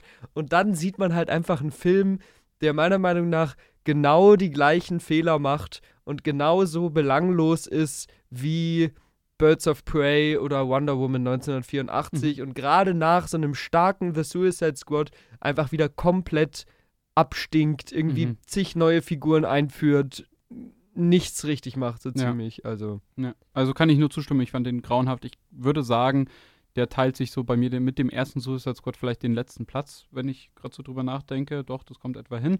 Wie gesagt, äh, den zweiten Shazam habe ich nicht gesehen und der soll wohl auch richtig mies sein. Da habe ich nichts Gutes drüber gehört, aber bei mir sehr vergessenswerter Film. Dr. Fate als Charakter fand ich cool, aber halt total verbraucht und ja, ich fand, der Film sah halt auch einfach furchtbar aus. Also ich fand, das CGI war auch einfach nicht gut. Ich konnte dem Film, abgesehen von der Post-Credit-Scene, nichts abgewinnen. ja. Ist Ich kann dir? mich nur anschließen. Ich fand, der hatte so ein, zwei coole Szenen so am Anfang, als man zum ersten Mal eben Black Adam sieht, aber ansonsten war der jetzt auch recht unspektakulär einfach. Ja. Hm. Das liegt für mich aber auch so ein bisschen daran, dass äh, Dwayne The Rock Johnson, ja, der spielt sich halt selbst und der spielt keinen Charakter und dieser Film wird so überschattet von ihm als Figur und du kannst den Film nicht mehr ernst nehmen, sobald da Dwayne The Rock Johnson Ja. irgendwie durchs Bild läuft, weil er halt einfach, das fühlt sich an wie ein Werbespot für sein, keine Ahnung, sein neues Proteinpulver oder so. das finde ich halt, naja, brauche ich Ja. nicht. Und es ist auch, finde ich, sehr schwierig, weil ich will jetzt nicht zu sehr abschweifen, aber Dwayne Johnson hat vor ein paar Jahren angefangen mit einer Policy, dass er keine Antagonisten spielt. Er Mhm. spielt keine bösen Figuren. Ja. Und das ist natürlich sehr schwierig, weil Black Adam ist in den Comics eigentlich immer ein Antagonist oder zumindest ein Anti-Held. Ja. Und es kommt in diesem Film, an, in ein paar Szenen wollen sie es zeigen, aber es kommt sehr schlecht rüber, weil Dwayne Johnson halt doch immer irgendwie diesen sympathischen Onkeltyp, mit Mhm. der ein bisschen coole Sprüche auf der Lippe hat, immer rüberbringen will. Und das geht halt einfach nicht zusammen. Und da Ja. ist genau die Figur Dwayne Johnson, er, er selbst, der Schauspieler, ist der Figur Black Adam im Weg. Mhm. Weil er sich da nicht in diese Rolle reingeben Ja. Mhm. kann oder will, so richtig. Und das, ja, tut dem Film überhaupt nicht gut. Gut, dann würde jetzt hat Shazam 2 Fury of Gods kommen, den können wir überspringen, haben wir alle nicht gesehen. Jetzt würde The Flash kommen. Ich würde jetzt, bevor wir aber zu The Flash kommen und da vielleicht nochmal drüber reden und dann auch nochmal einen separaten Spoiler-Part, würde ich vielleicht nochmal so, was nehmt denn ihr aus diesem ganzen DCEU mit? Was sind denn für euch die ganz, ganz, ganz großen Stärken, wo ihr sagt so, hey, das ist das, was ich richtig toll finde, das kriege ich vielleicht bei Marvel nicht so? Oder was sind die eben die ganz großen Schwächen? Darüber hatten wir jetzt, glaube ich, genug geredet. Das ist gerade diese nicht da nicht gegebene Konnektivität, die eben einfach fehlt. Du, ähm, dass man praktisch nicht das Gefühl hat, dass das Ganze mit einem wirklichen Plan dahinter geschaffen wurde, sondern einfach so drauf losproduziert wurde und und und. Aber vielleicht doch die Stärken, dass wir hier irgendwie positiv noch ein bisschen rausgehen. Ich hätte so zwei, drei Sachen. Ich weiß nicht, mag jemand von euch anfangen? Also, ich würde sagen, das meiste haben wir eigentlich schon, schon besprochen. Die anfängliche Düsternis von dem Film Mhm. mochte ich sehr gerne. Die hat mir, hat mir richtig Spaß gemacht. Und ich bin halt Fan von vielen dieser Figuren. Mhm. Also ich, Batman, Wonder Woman, ich habe einfach ein Herz für die. Mhm. Und ich finde, die werden eigentlich ganz cool eingeführt und umgesetzt. Aber wenn man ganz ehrlich ist, lässt sich zu diesem Universum als Ganzes sehr wenig Positives sagen. Also Mhm. man kann ein paar Filme rausheben und das haben wir ja gemacht. Aber Mhm. ansonsten. Ja, ich würde auch sagen, die Vision oder die Idee, diese ähm, Dunkelheit von diesem ganzen Injustice, die Götterfrage, was darf Superman, das finde ich einfach toll. Ich bin auch, wie David wahrscheinlich, Fan von Flash und Batman und Superman. Ich finde die auch teilweise gut inszeniert. Als gesamtes Universum funktioniert es halt einfach leider nicht. Mhm. Also bei mir ist es ganz ähnlich. Ich mag die Figuren, ich mag äh, diese Grittiness, die ihr auch angesprochen habt, diese Ernsthaftigkeit, die kriege ich bei Marvel in der in dem Bezug einfach nicht. Dazu vielleicht auch noch ähm, das CGI und das ist vielleicht gerade bei Zack Snyder ein kontroverser Punkt, weil der wird immer dafür ein bisschen gescholten, dass er gerade in seinem letzten Akt das CGI wirklich nur noch so auf die Leinwand klatscht. Aber ich finde, wenn man gerade ins MCU schaut, ich finde das CGI im MCU halt Teil oder zu aller ganz großen Teilen ganz, ganz, ganz übel, weil das irgendwie alles so ein komischer grauer Einheitsbrei ist alles. Und die DC-Filme, die haben immer so einen, also die, vor allem die Snyder-influenzten Filme, mit dann mit diesen, mit diesen, mit diesen Slow-Mos, wenn The Flash läuft, und dann diese Blitze überall und dann, das, das strahlt so richtig, aber in so einem, so richtig kontrastreich und ich finde, das sieht einfach richtig, richtig, richtig geil aus. Also Zack Snyder kann äh, CGI nicht einsetzen, dass es realistisch aussieht, überhaupt nicht. Aber es, es wirkt als Stilmittel komplett anders als jetzt zum Beispiel in einem beliebigen Marvel-Film. Und daran, magst du dazu noch Kurz dazu, ja. ich finde, er holt einfach mit diesem CGI die Comic-Vorlage auf den Bildschirm. Also, so wie er CGI einsetzt, konstruiert er so nicht realistische, aber so künstlich aufgeladene, stilisierte Bilder, so Panels dass du so Panels, genau, dass du wirklich in jeder zweiten Szene Pause drücken kannst und dir das ausdrucken und an die Wand hängen kannst. Absolut. Es wirkt so, als hätte jemand Photoshop genommen und so richtig realistischen Comic-Panel so Genau. nachgebildet. Ähm, also gerade die Inszenierung, das ist einfach, also gerade die Snyder-Filme oder die Snyder-Influenzen-Filme, die sind schon sehr was wirklich Besonderes und da kommt kein Marvel-Film für mich dran. Also wirklich von der Inszenierung keine Chance. Und das ist der letzte Punkt, da kommen wir vielleicht mal irgendwann drüber, wir können ja mal vielleicht über allgemein über sehr gute Comicfilme reden, da können wir auch dann über Watchmen reden oder The Batman oder Mhm. all sowas. Ähm, ich bin bei DC ein großer Fan davon, dass man so einen Charakter wie einen Superman hat, der eigentlich Gott ist, mehr oder weniger, aber es wird praktisch nicht erzählt, wow, schau mal, der ist jetzt die ganze Zeit Gott und haut Mhm. alles kurz und klein, sondern es wird erzählt, wie reagiert denn diese Welt auf, eine, wenn es so eine Person gibt, wenn es einen Superman gibt, was passiert dann? Und das, da finde ich, gibt es eben diese ganz tollen Momente dann in Batman wie Superman oder auch in Man of Steel, wo dann so Superman da bei dieser Flutkatastrophe und dann zeichnen Leute so dieses Zeichen von ihm so auf ihr Hausdach oder ähm, ja, wie halt ein ne, ne Batman praktisch dazu steht, dass es ein übermächtiges Alien gibt, das praktisch Ja. alles kann und praktisch durch seinen Kampf mit einem anderen Typen von seinem Planeten die komplette Stadt vernichtet und da tausende Leute ums Leben kommen. Das ist so viel interessanter als, oh, schau mal, wir haben jetzt Captain Marvel, sie kann leuchten, sie kann fliegen, sie macht jetzt alles kaputt und dann ist der Film aus, weil das ist einfach langweilig. Superman an sich ist eine super langweilige Figur. Es ist nur im Kontrast oder in der, seiner Beziehung zu einer Lois Lane, zu menschlichen Freunden oder der Menschheit dann als, als Allgemeines eben interessant. Und das schafft DC so viel besser als Marvel das für mich Ja. tut. Ich finde, da kann man vielleicht als abschließende Worte zum DC Extended Universe selbst ähm, noch sagen, es ist ein Zitat, ich weiß leider nicht mehr, wo ich es her habe, aber paraphrasiert sagt es aus, bei Marvel geht es um Menschen, die Götter sein Mhm. wollen und die göttliche Kräfte haben und rumspringen und Ge Gewalt anwenden und so weiter. Ja. Aber bei DC ist das Interessantere, weil wir Figuren haben, die von Anfang an eine göttliche Macht haben oder Götter Mhm. sind, jetzt Wonder Woman und Superman, die aber das Menschliche in sich entdecken Ja. wollen. Und das ist auch was bei Comic-Verfilmungen ganz oft geht es eigentlich im interessanten Kern des Films gar nicht um das Superheldenmäßige, sondern um das Menschliche. Ja. Um die zwischenmenschlichen Beziehungen, um die Wertebildung und so. Und das funktioniert bei zumindest den Snyder-Filmen und den Snyder ja, beeinflussten Filmen bei DC sehr gut. Ich glaube, das ist ein ganz schönes Schlusswort. Dann würden wir jetzt, sage ich mal, zu The Flash überleiten. Mhm. Der neueste Eintrag im DCU und irgendwie auch gleichzeitig einer der letzten, aber vielleicht dann doch nicht, aber da kommen wir vielleicht noch zu. Genau. Ähm, ich würde sagen, äh, für jeden, der diesen Film noch schauen will und komplett unbeeinflusst irgendwie reingehen will, dann drückt jetzt hier trotzdem Pause, weil wir werden so ein bisschen was von der Handlung verraten, in Anführungszeichen, aber nur so, was man praktisch Ja, wir bleiben Trailer trotzdem jetzt erstmal spoilerfrei wir noch. bleiben spoilerfrei, aber wir erzählen um, es geht um Sachen, die man in den Trailern schon sieht. Also Ja. wenn ihr wirklich gar nichts wissen wollt, wenn ihr nicht wissen wollt, welche Charaktere vorkommen, dann drückt jetzt hier Pause, schaut euch den Film an und hört danach weiter. Ja. Ich würde sagen, alles, was trailermäßig schon bekannt ist, ist jetzt halt spoilerfrei. Und äh, alle Handlungsentwicklungen, die man noch nicht weiß, äh, über die reden wir dann später Genau. nochmal in einem separaten Part. Ich würde vielleicht mal kurz die Handlung des Films zusammenfassen. Ja. Wir haben ähm, Ezra Miller als den Flash, der ja nach den Ereignissen aus, äh, aus Justice League jetzt zum ersten Mal wieder in einer prominenten Rolle auftaucht. Und es geht eben darum, dass er kurz vor einem Verfahren seines Vaters steht, weil sein Vater wird angeklagt, seine Mutter umgebracht zu haben. Aber Ezra, ich sage immer den Namen von dem Schauspieler, ähm, Barry. Barry, genau.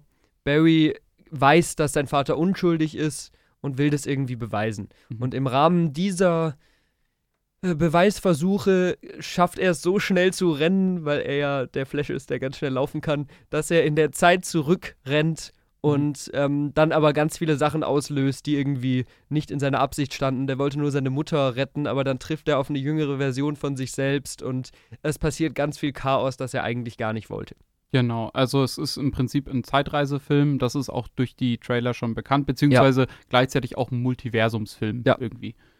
Genau, was denn euer Bild davon gewesen? Also wie, äh, seid ihr mit einem Daumen hoch, Daumen runter, Daumen irgendwo in der Mitte? Wo, wo würdet ihr einordnen auf einer Skala, Punkteskala von 1 bis 10? Als ihr direkt als ihr aus dem Kino gegangen wärt, ihr hättet, bevor ihr rausgehen müsstet, müsstet ihr noch sagen, sieben Punkte zum Beispiel. Was würdet ihr ihm geben?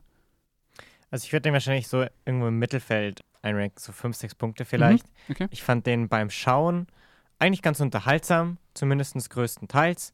Der hatte auch ein paar ganz coole Ideen, aber insgesamt ist da auch so viel Schmarrn dabei und so viel, was echt ich äh, zutiefst ablehne irgendwie.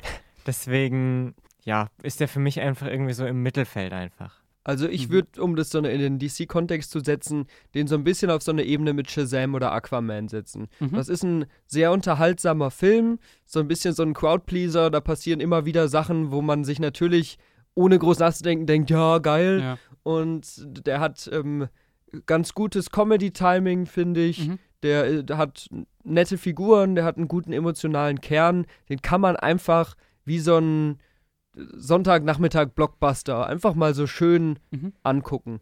Und da äh, rankt er sich bei mir dann auch eben mit wahrscheinlich irgendwie so einer soliden 6 von 10 oder 6,5 Mhm. von 10 oder so ein. Und ich, ich finde, das ist einfach ein spaßiger Blockbuster. Nicht mehr, nicht Ja. weniger. Also ich würde auch sagen, es ist auf jeden Fall ein zweischneidiges Schwert. Also der hat halt diese hohen Höhen und diese tiefen Tiefen in einem Film vereint. Im DC-Kontext oder im DCU-Kontext, wenn ich jetzt sage, okay, mein Lieblingsfilm ist jetzt Man of Steel und dem würde ich eine 10 von 10 geben Mhm. und, äh, keine Ahnung, äh, Black Adam eine 1 von 10, weil das, Mhm. den mag ich am wenigsten, dann würde ich ihm wahrscheinlich sogar noch so, ja, vielleicht 6, 7, so, vielleicht gehe ich sogar auf eine 7, äh, weil der eben wirklich Elemente hat, die ich total toll fand und die mich wirklich begeistert haben. Aber es gibt eben auch Momente, wo ich mir denke, ja, die Jokes ziehen nicht alle bei mir. Äh, der Film sieht teilweise echt nicht gut aus. Ähm, und ja, es ist ein durchwachsenes Erlebnis. Du, du hast ja, als die jetzt den, oder als wir den Inhalt zusammengefasst haben, ähm, haben wir ja gesagt, es ist relativ viel drin. Also es Mhm. ist eine die erste Solo-Flash-Geschichte, die wir hören, Ja. äh, die wir sehen.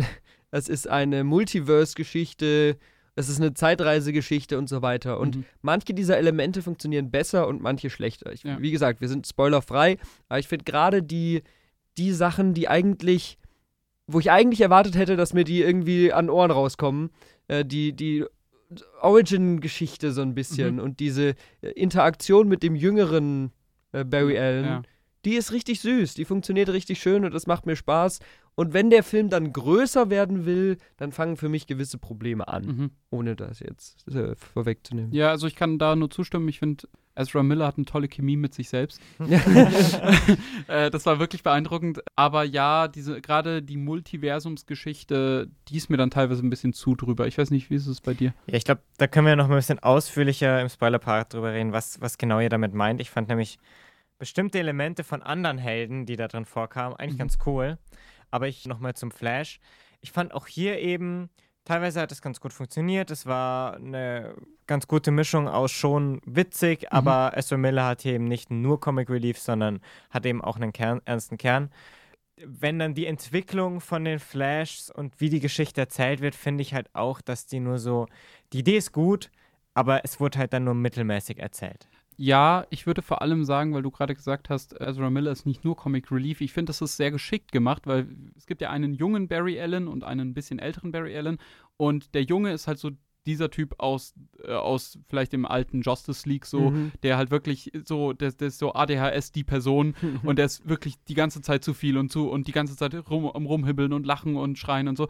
Und der andere ist halt durch seine Erfahrungen, die er gemacht hat und, und auch durch seine Lebensgeschichte, die ja durchaus auch tragisch ist mit dem Verlust der Eltern, ja zu einem erwachseneren Charakter herangewachsen und hat es damit so ein bisschen geschafft, musste diese Ernsthaftigkeit vermitteln und ihm praktisch so ein bisschen unter die Arme greifen und ihn irgendwie ausbilden. Und Mhm. das ist, finde ich, was, was sehr gut funktioniert hat in dem Film. Das stimmt. Ich wollte nur irgendwie kurz hier anmerken, es tut uns leid, wenn wir Ezra Miller falsch gendern, weil er eigentlich als äh, they bezeichnet Stimmt, werden ja, will und ja. das ist im Deutschen sehr schwierig. Mhm. Deswegen haben wir das jetzt an ein paar Stellen äh, wohl, wohl nicht richtig gemacht, aber Mhm. das, wir haben das im Hinterkopf, es ist nur sehr schwierig, das in der deutschen Sprache rüberzubringen.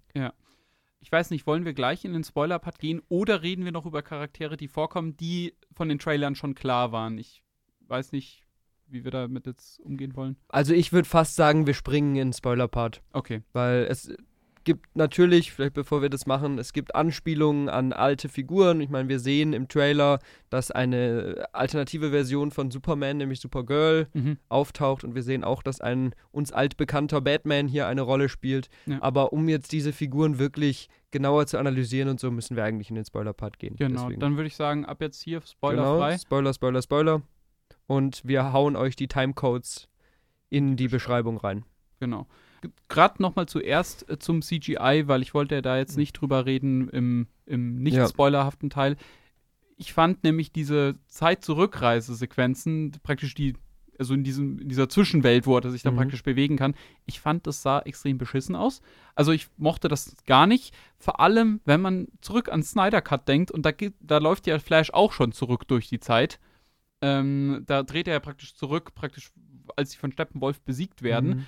Und das sieht so viel geiler aus, ehrlich gesagt. Wobei, das sieht so viel geiler aus. also da muss ich sagen, das stimmt, aber das ist einfach ein ganz anderer Ton, der da Ja. eingeschlagen wird. Und für, ich finde, in diesen Film passt es. Mhm. Weil, also an diesen Stellen, an diesen Zeit-Zurückreisestellen, wo dann Barry Allen in so einer Kugel ist und um ihn Mhm. rum sieht man, wie die Zeit vergeht und so, da ist es meiner Meinung nach ganz klar gewollt künstlich. Mhm. Also da soll das nicht realistisch aussehen. Das soll aussehen wie so ein kleines Puppenspiel Mhm. und er ist in der Zeit der Betrachter dieses Puppenspiels. Ja, ja. Und deswegen an, fand ich an den Stellen das CGI überhaupt nicht schlimm. Ich fand es eher schwierig, wenn in der ganz normalen, realen Welt Sachen passieren, dass Barry Allen ein Baby rumträgt, das aussieht wie, was weiß ich, nicht wie ein Baby auf jeden Fall. Das hat mich dann gestört, aber ich finde, in diesen Zeitreisesequenzen hat es storytechnisch Sinn gemacht, dass das so ein bisschen, ja, Uncanny Valley-mäßig Mhm. aussah. Okay. Also ich fand halt auch wirklich, dass dieser Film zu guten Teilen wirklich grauenhaft aussah. Und es wurde jetzt auch schon von den äh, Producern oder Regisseuren und den Effektmachern gesagt, hey, das, das sieht bewusst so aus, so wie du es jetzt gerade versucht hast zu verteidigen. Ich finde aber trotzdem, diese Künstlichkeit, die funktioniert da einfach nicht. Ich, finde an dieser Zeitreisestelle schon. Also im an Rest des Films Stellen nicht. Definitiv aber- nicht, aber ich finde auch an der Zeitreisestellen sieht das halt nicht nur skurril ungewollt aus, also gewollt skurril aus, sondern es sieht halt auch scheiße gleichzeitig aus. Also für mich jetzt zumindest. Und ich finde, der Film versucht an Stellen nicht nur jetzt vom Look her in solchen Szenen, sondern auch von der Story her, teilweise comichaft zu sein, schafft es aber halt nur so mäßig für mich. Mhm. Was meinst du mit, er versucht comichaft zu sein? Ja, zum Beispiel, dass er halt überzeichnete Anzüge und Blitze hat oder diese Zeit-Zurückreise-Sache oder auch eben mit, wir bringen ganz viele andere ähm, Superman-Versionen und sowas rein. Da versucht er dieses Comichafte einzufangen, aber das, das finde ich, macht er halt nur so mittelgut. Also das sind jetzt ganz viele verschiedene Sachen, finde ich. Also wenn man über den comichaften Look redet, mit den akkuraten Anzügen und den verschiedenfarbigen Blitzen, wenn der Flash schnell läuft oder so, dann finde ich, kann man an manchen Stellen anmerken, dass das CGI nicht so gut ist, aber die Idee gefällt mir eigentlich. Ja, aber teilweise also ich finde, halt die Anzüge sind, das, das ist halt einfach überzeichnet. In den Comics sieht der so aus. In den Comics sieht der manchmal doof aus und das passt zu der Figur hier Mhm. irgendwie. Also das, ich verstehe die Kritik, es ist nicht das beste CGI, aber ich meine, wenn wir uns die neuesten Marvel-Filme angucken, haben wir da auch immer wieder ja, Comic-akkurate gut. äh, das ist ja. Kostüme und ich finde, das ist einfach gerade ein Schritt zu sagen, wir, wir, nehmen, wir nehmen ein bisschen diese Ernsthaftigkeit raus, indem wir so diese lustigen Kostüme haben. Und Aber- das stört mich da nicht. Ja, grundsätzlich habe ich auch nichts dagegen. Aber wie gesagt, andere Verfilmungen von Comics schaffen es, mir das authentisch rüberzubringen. Wir haben vorhin Zack Snyder angesprochen, auch mit Watchmen oder sowas. Die schaffen, das sind natürlich andere Art von Filmen und haben einen anderen Look. Aber hier versucht er eben dieses Comichafte reinzubringen, aber es sieht halt irgendwie, aber nicht nur vom Aussehen her auch, sondern es funktioniert auch für Ja. mich nur so halb. Manchmal funktioniert es aber, wie gesagt, nicht immer. Mhm. Also ich glaube, da, da kann man jetzt schwierig drüber diskutieren, weil dieses comichaft sein ist ja irgendwie sehr subjektiv und sehr vage. Ja. Deswegen äh, ist das jetzt ist das jetzt schwer zu sagen. Beim Look sind wir uns dann wahrscheinlich nicht ganz so einig, wobei ich auch auf jeden Fall unterschreiben würde, dass das CGI nicht so gut ist. Aber es gibt dann aber auch immer wieder diese Szenen, die richtig toll aussehen. Ich finde vor allem, wo, ähm, wo praktisch der Flash seine Kräfte bekommt, beziehungsweise dem einen seine genommen wird, wo dieser Blitz so durch die durchgeht, das sah richtig geil Ja. aus. Äh, Da sah es richtig, richtig, richtig toll aus. Und teilweise sogar auch, ich mochte auch das, das Effektdesign von dem abgefuckten Flash da am Ende in dieser Time Bubble. Ich mochte das irgendwie, aber irgendwie, es hat halt alles nicht zusammengepasst. Ja. Also man hat sich nicht auf irgendwie einen Stil geeinigt. Es war manchmal dieses, hat noch so dieses Snyder-mäßige so durchgeblitzt. Gerade wenn es um wieder. General Zod halt auch Genau, ging. da hat die dieses Snyder-mäßige, super entsättigte und graue und ernsthafte durch. Und dann hast du praktisch diese gesamte Welt von Snyder und dann laufen zwei so knallrote Typen darum und denkst dir so, ja, irgendwie, weiß ich nicht. Und dann Mhm. dazu noch der Michael Keaton Batman, der halt auch mit seinem gelben Batman-Logo auf der Brust, ich, also irgendwie ist es total äh, zusammengewürfelt, wirkt das. das Passt halt nicht. Das ist jetzt ein schöner Übergang, glaube ich, weil wir jetzt hier dann ein bisschen über die Multiversumsfiguren reden Ja. können und über die, ja, manche haben größere Rollen, manche haben kleinere Rollen, aber eine der wichtigsten Figuren ist Michael Keatons Batman. Wir kennen Mhm. ihn aus den ähm, Tim Tim Burton Batman-Filmen, den beiden Mhm. aus den 80ern. Und ich bin großer Fan dieser Filme.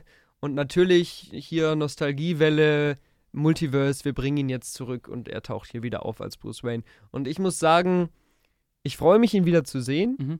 Also gerade so Sachen, dass er eben diesen Suit anhat mit diesem gelben Batman-Logo Ja. drauf. Oder wenn er Einstellungen kriegt, wo ich einfach mich freue, wenn er irgendwo von oben runter springt und dann auch seine Flügel so ausbreitet als Batman oder aus einem Flugzeug rausspringt, dann siehst du ihn so vor so einem Mond irgendwie. Ne, das war das Flugzeug, also das war der Mhm. Batwing vor dem Mond. Ja, genau, aber er ist im Vordergrund, Ja, ja. springt raus und im Hintergrund ist das Flugzeug Ja. vor dem Mond, das ist wie so ein Bat-Symbol aussieht. Genau, also das ja. sind schon einfach geile, geile Shots und so ein bisschen Anleihen an früher, aber alles in allem habe ich eher das Gefühl, der hat eine viel zu große Rolle in diesem Film. Der ist eher nur so ein, so ein Gimmick, Mhm.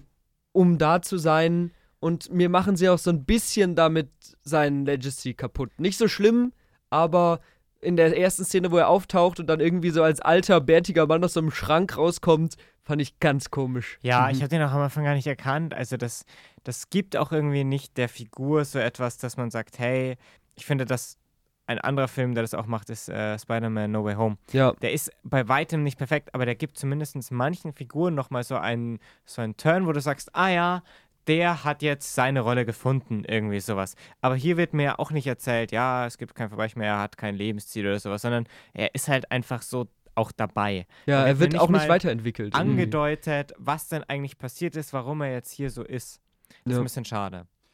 Ja, also für mich, ich würde da David grundsätzlich vollkommen recht geben. Ich finde, er wird da zu so einem Gimmick in dem Film missbraucht, beziehungsweise ja, für die Trailer habe ich es verstanden, dass sie ihn halt wiedergebracht haben, aber ich dachte nicht, dass er wirklich so eine große Rolle spielt. Ja, Für mich persönlich hätte es komplett gereicht, hätten sie mit ihm hier Supergirl äh, befreit und äh, damit wäre gut gewesen und dieser Arc in Russland wäre damit abgeschlossen und dann verpisst sich Batman wieder oder stirbt meinetwegen dort sogar, Mhm. ich weiß es nicht.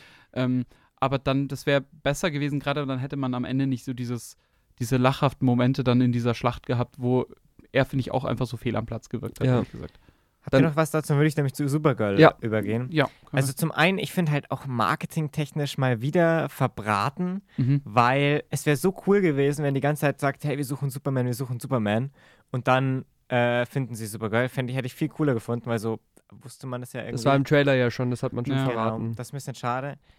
Ich finde, Supergirl an sich, die hat einige super interessante Elemente. Ich habe mir wirklich gedacht, als die am Anfang erstmal die alle da niederschmetzelt äh, und dann sagt, ihr habt, was ihr alles zu mir getan habt, warum sollte ich mich um euch kümmern, habe ich mir gedacht, das würde Stoff für eine eigene gute Geschichte Mhm. hergeben.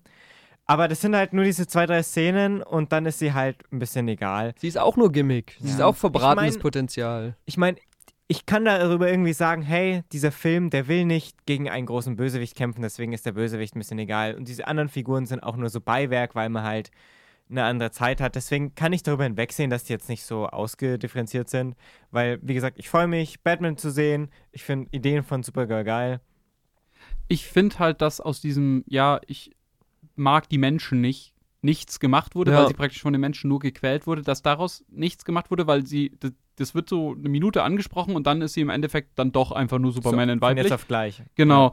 Und ich fand es auch schade, weil ich dachte so, okay, sie müssen jetzt nach Russland wiederholen und ich dachte mir so, oh geil, vielleicht wurde da dieses äh, Superman Red Sun irgendwie Ja. mit eingebettet, wo halt praktisch das ist eine alternative Superman-Geschichte, wo Superman nicht in Kansas, sondern irgendwo in Russland praktisch niedergeht und ja, halt in der UdSSR damals aufwächst. Und das ist halt eine super interessante Story. Und ich dachte mir so, cool, das ist eine richtig schöne Idee, mal schauen, was da jetzt passiert und dann kommt so wenig Dann passiert raus. halt nichts. Genau, und das finde ich äh, einfach verbratenes Potenzial an der Stelle. Aber man muss auch sagen, hätte ich mir das, ich hätte mir das zwar alles gewünscht, aber das hätte der Film nicht mehr getragen, weil das ist immer noch ein Flash-Film. Und ich hätte es zum Beispiel cool gefunden, hätten wir eine Red Son oder Red Daughter dann Geschichte mit ihr bekommen, die praktisch davor spielt, schon viel, viel, viel früher, äh, wo man praktisch sieht, wie sie da irgendwie in diese Situation kommt und dann wird sie praktisch in The Flash Ja. wieder recycelt und sie holen sie da raus und versuchen irgendwie die Timeline wieder in Ordnung zu bringen. Sowas wäre cool gewesen, aber diese klassisches DC-Problem, die Sachen waren vorher nicht da, ja, wir brauchen die jetzt aber, ja, dann schreiben wir es jetzt in den Film rein. Und Ja. das ist wieder bei diesem Film wieder so ein Fall, wo ich mir denke, du bist zu faul, streich doch da irgendwas raus, dann streich meinetwegen Michael Keatons Batman raus oder du streichst ihm Supergirl raus. Beides geht halt nicht. Ja, und So. vor allem, ich meine, Multiverse ist ja aktuell ein großes Thema Mhm. mit Superheldenfilmen. Und wir haben so Sachen, du hast eben schon Spider-Man angesprochen, ähm, den letzten. Es gibt den neuen Animationsfilm Spider-Man Across the Spider-Verse. Wir hatten Doctor Strange and the Multiverse of Madness und so weiter. Und dieser Multiversumsaspekt, der eigentlich so interessant ist, wird halt so oft einfach nur verbraten im Sinne von, wir zeigen euch alternative Versionen von den Helden und Punkt. Und das ist eigentlich hier auch der Fall. Das Mhm. ist das, was passiert. Und die anderen Filme haben uns ja, gerade die beiden Spider-Man, ähm, sowohl der animierte als auch der Realfilm, haben uns gezeigt, wie man es besser machen könnte. Wie man viele Figuren reinhauen kann und trotzdem aus manchen mehr holen kann, aus manchen mehr Ja. als nur Gimmicks machen kann. Ich glaube, das hätte hier durchaus auch funktionieren können, wenn man denen ein bisschen mehr Zeit gegeben hätte. Mhm. Tut's aber leider nicht. Und das ist das Gleiche mit den anderen Cameos. Wir haben einfach am Rande so Sachen, die witzig sind. Ja. Also Nicolas Cage als Superman zu Ja, sehen, das war toll. ist schon einfach cool. Und auch hier den alten Christopher Reeves ist es, glaube ich, Mhm. nochmal als Superman zu haben. Und dann natürlich am Ende noch hier George Clooney Mhm. als, als Batman einzuführen, zumindest kurz im Cameo. Das ist nett, das ist witzig, aber das gibt mir nicht mehr. Ja. Ich bin über die Phase hinaus, wo ich mich freue, wenn in einem Superheldenfilm eine Anspielung an einen anderen Superheldenfilm drin ist. Das, das habe ich schon zu oft gesehen. Ja, Jetzt. ja. Ich, ich finde auch, der Film oder die Spannung des Films hat für mich ein bisschen auch da gelebt, weil was ich mir, ich habe mir gedacht, was kommt da jetzt noch? Ja. Wohin geht der? Was macht der mit den Figuren? Äh, inwieweit wird dieses ganze Multiversum und die Zeitreisegeschichte gemacht? Kommen nicht doch noch irgendwelche alten Figuren? Gibt es eine Überleitung zum neuen DC-Universe? Und ich finde, dieses Ganze, man erwartet noch so, was kommt noch so, das macht den Film spannend und irgendwie unterhaltsam. Aber es ist halt dann doch relativ wenig dahinter, Und leider. irgendwie auch sehr konsequenzlos. Es leitet Ja. nicht zum neuen DC-Universum, über das wir gleich zumindest noch ganz kurz sprechen können, Genau. über. Und es ist auch nicht so, dass wir irgendwie erklärt bekommen, äh, was genau jetzt da alles passiert ist, was sich jetzt verändert. Dieses Zeitreise-Ding am Ende bleibt so offen und dann ist er einfach in einem anderen Universum am Ende. Hä? Mhm. Verstehe ich nicht, ich weiß es nicht. Irgendwie ist das so, so dahin konstruiert. Ja. Ja, also ich fand, dass der Film halt da auch immer ganz stark war, weil ich eben die alten Snyder-Filme mag und wo er da praktisch direkt dran anschließt. Das war nochmal so ein schöner Bogenschuss so zum, zum Anfang des DCUs und ich dachte tatsächlich, dass sie jetzt mit The Flash tatsächlich diese Snyder-Ära ein für alle Mal Ja. jetzt mal begraben und sagen, okay, deswegen gibt's die Wonder Woman nicht mehr, deswegen gibt's den Ben Affleck Batman nicht mehr, deswegen gibt's den Henry Cavill Superman nicht mehr. Das würde dann irgendwie Sinn ergeben, wenn man das mit diesem Multiversumsfilm erklären würde. Aber so eine wirklich definitive Antwort hat man dann irgendwie Macht doch man nicht, bekommen. nee. Also, ähm, es gibt ja doch noch den Aquaman, der kommt ja dann auch in der Post-Credit-Scene vor. Da wurde, hat sich irgendwie gar nichts geändert. Äh, also, und ich weiß ehrlich gesagt auch nicht, Barry Allen wirkt jetzt schon so, als wäre er wichtig für dieses Universum. Aber wegen Ezra Miller, wo man vielleicht, das haben wir jetzt auch nicht gemacht, das ist eine sehr kontroverse Person. Der, es gab halt sehr viele Vorfälle mit ihm, äh, wo es über bewaffneten Überfall und, äh, und, und, und ging. Einfach mal durchlesen. Es ist, es ist wirklich Sehr. wild, dass DC diesen Film überhaupt noch rausgebracht hat. Und da weiß man auch nicht, wollen die nochmal einen Film mit dieser Person eben machen? Ist das, ist es in Planung? Ist es, schauen die jetzt einfach, wie der ankommt? Oder sagen Ja. sie, nee, also auf gar keinen Fall mehr, wir brauchten den jetzt, halt, aber praktisch, um das mal zu beenden, das hätte Sinn ergeben, aber wie gesagt, die Konsequenzen sind nicht wirklich da, habe Das ich den stimmt. Eindruck. Ich glaube, sie lassen es so bewusst ein bisschen offen, was sie daraus alles machen. Ja. Also ich sehe da jetzt keine Hinführung zu was Neuem oder sowas. Ist ja genau dasselbe mit, mit Blue Beetle, Aquaman. Ich weiß jetzt auch nicht genau, da wird immer gesagt, ja, ja, die gehören schon jetzt zum neuen DC, aber die sind noch unter der alten Führung entstanden. Mhm. Was auch so eine Formulierung ist wie so, jetzt schauen wir mal, was wir aus denen machen. Ja. Ja. Deswegen, Ich, ich glaube, wir können eigentlich doch jetzt hier mal aus dem Spoiler-Part wieder raus, oder? ja. Ja. Oder wollt ihr noch was dazu Nee, sagen? w- äh, wegen mir können wir gerne. Ganz genau. Also dann wäre das so ein bisschen unsere Besprechung zu dem Flash-Film gewesen. War auf jeden Fall so Sehenswert. sehenswert, aber irgendwo in der Mitte vom DCU Mhm. dümpelt der hin. Und ähm, dann können wir jetzt am Ende, und ich will es nicht groß aufbauschen, aber nochmal kurz anteasern, wie es jetzt weitergeht. Es ist Mhm. nämlich so, dass ähm, die Chefs bei DC gewechselt sind und der neue, ja, kreative Kopf ist jetzt ähm, James Gunn, der auch The Suicide Squad und eben die Guardians-Filme für Marvel gemacht hat. Und der hat jetzt einfach so eine Art von Neustart geplant. Dazu muss man vielleicht auch sagen, dass dieser Term, den wir die ganze Zeit benutzen, dieses DCEU, das war nie öffentlich. Das haben die Fans dem Ganzen irgendwann Mhm. zugeschrieben, aber den Namen für die Welt gab es eigentlich nie.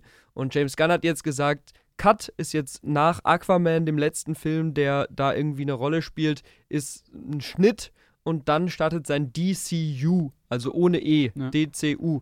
Und da soll es dann jetzt einfach in eine neue Richtung gehen und ein neues Universum aufgebaut werden, was er leitet und wo er sozusagen die Rolle spielt, die Kevin Feige ähm, für Marvel ist. Mhm.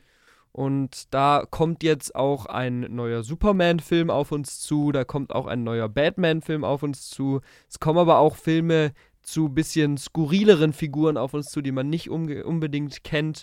Und ja, ich bin gespannt, wie es da Es weitergeht. kommt wirklich ein neuer Batman-Film, weil Ja. The Batman ist ja wirklich äh, außerhalb von dieser ganzen Ja. Linie. Aber wie heißt der? Weil ich habe hier tatsächlich auch gerade die Titel. Also der erste wird 2025 Mhm. wird äh, Superman Legacy sein. Danach kommt Swamp Thing. Das ist, soweit ich weiß, ein Villain. Ja. Ähm, Antiheld, ja. Antiheld. Ähm, the Brave and the Bold. Das ist der Batman. Das ist der das ist der. Da geht's um Alles klar. Batman und Robin. ah, okay. Und dann kommt Supergirl, Woman of Tomorrow und dann The Authority. Genau. Genau, das ist dann der letzte. Das ist praktisch in Kapiteln erzählt, so wie das äh, MCU praktisch in Phasen erzählt. Und da wollen sie jetzt auch ähnlich wie das MCU diverse Serien noch ähm, Mhm. produzieren, die auch in, dem, in dieser Welt spielen wollen, wo es vor allem in den Serien dann auch um äh, ja, Ausläufer des Suicide Squad zum Beispiel gehen soll. Mhm. Und ich, ich bin einfach gespannt, ob sie es schaffen, da einen Neustart zu machen, weil man auch nicht Ja. ganz genau weiß, was führen sie jetzt weiter und was nicht, weil es gibt zum Beispiel Figuren aus The Suicide Squad und der Film spielt ja eigentlich in diesem DCEU noch, Mhm. die jetzt weitergeführt werden sollen. Also Margot Robbie als Harley Quinn oder John Cena als Peacemaker sollen weiterhin eine Rolle spielen. Deswegen, Mhm. wie sie sich das da zurecht basteln, dass es irgendwie noch Sinn macht, ich habe keine Ahnung. Vielleicht setzen sie jetzt auch doch, obwohl es diese Phasen gibt, mehr auf thematische Zusammenhänge und lassen das aber storytechnisch eher Film für Film Mhm. Stattfinden. Ich weiß es nicht. Ich bin gespannt. Also das Ding ist, ich hätte erwartet, dass Flash das alles erklärt. Ja, ich auch. Das hätte ich erwartet, dass es jetzt einen definitiven Cut, Ein Gibt Reset ein einfach. Reset und jetzt geht's dann so los. Und Ja. dann kann man ja machen, dass sich praktisch ein paar Sachen, die, die praktisch genauso geblieben sind, dass es halt auch eine Margot Robbie, Harley Quinn trotzdem Ja. noch gibt in dem anderen Universum. Kann ja sein, äh, dass manche Sachen bleiben ja gleich. So. Genau, das hätte man machen können, aber das wurde nicht gemacht und das wundert mich ehrlich gesagt Ja. ein bisschen. Deswegen scheint auch der Film etwas konsequenzlos irgendwie. Ganz Ja. genau, das ist das Problem, was wir da schon angesprochen haben. Gut. Gut, das war jetzt wirklich ein Brett, was wir hier abgeliefert haben, aber ich glaube, wir haben zumindest versucht, dieses DC Extended Universe zu greifen und euch so ein bisschen so einen Überblick dazu zu geben Mhm.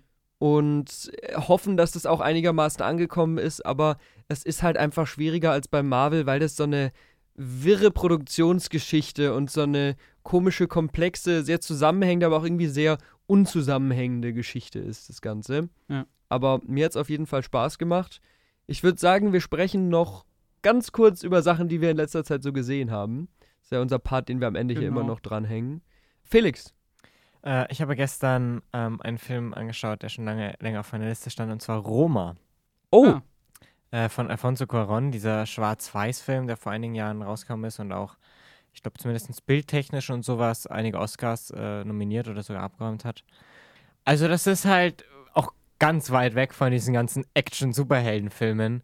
Ein sehr, ja, irgendwie ruhiger Film, der wirklich so dich eigentlich in das Leben in Mexiko zu der damaligen Zeit mitnimmt. Ist, glaube ich, auch ein bisschen inspiriert von der eigenen Kindheit oder sowas. Und ja, ich habe keine Ahnung, ich hatte einfach Lust auf diese, auf so eine, so eine ruhige Stimmung. Und die hat der Film auch sehr lange. Und was noch mal in der letzten Dreiviertelstunde haut dir nochmal einen richtig in die Magengrube und ist da richtig emotional, dramatisch. Auch davor schon sehr ernst und einige starke Themen. Also ich finde wirklich mal empfehlenswert. Er ist halt in Schwarz-Weiß gedreht, hat halt eine ganz eigene Stimmung. Also man muss, glaube ich, schon sich darauf einlassen und das richtige Gefühl da mitbringen. um was genau Film. geht's eigentlich? Ach so, ah ja. ja, schwierig zu erzählen. Also es geht um eine Hausangestellte, so eine, so eine Hilfskraft, die halt da putzt, sich um die Kinder kümmert, kocht etc. in so einer Familie in Mexiko. Und man ja begleitet so ein bisschen diese Familie, die im Laufe des Films. Also der Film hat halt nicht so eine richtige Mhm. große Story. Ja, aber nee, das Deswegen- gibt ja schon mal ein bisschen eine Vorstellung. es ist ein sehr ein Film, der sehr viel auf Gefühl aufbaut und sehr, ja, dich eigentlich so ein bisschen auch nicht den Alltag zeigt, aber so ein bisschen es wirkt so aus dem Leben gegriffen. genau aus dem das. Leben gegriffen, ein Film aus dem Leben gegriffen. Aber es ist ein halt- Drama, oder? Mhm. Es ist ein Drama, genau. Mhm. Werde ich mal angucken. Ja, also ich habe ihn gesehen, ich kann ihn sehr empfehlen. Schon Jahre her. Der ist, soweit ich weiß, auf Netflix. Das Ja. ist, glaube ich, Ja. sogar eine Netflix-Originalproduktion. Also Ja. auch wirklich mal eine gute Netflix-Produktion für mich. Ausnahmsweise. Dann, David, was hast du zuletzt gesehen? Also ich habe ähm, mir im Studikino mit Felix zusammen auch Chihiros Reise ins Zauberland angeguckt. Ein Studio Ghibli-Film. Wir haben ja schon ab und zu über Studio Ghibli geredet und ich bin ja jetzt auch nicht der, der da am meisten Ahnung hat. Ich habe da nicht so viel gesehen und ich bin auch nicht der riesigste Fan, aber der hat richtig Spaß gemacht. Mhm. Also es ist ein Film, den wahrscheinlich viele aus ihrer Kindheit noch kennen. Das war so ein bisschen so die Zeit, wo, wo wir jung waren.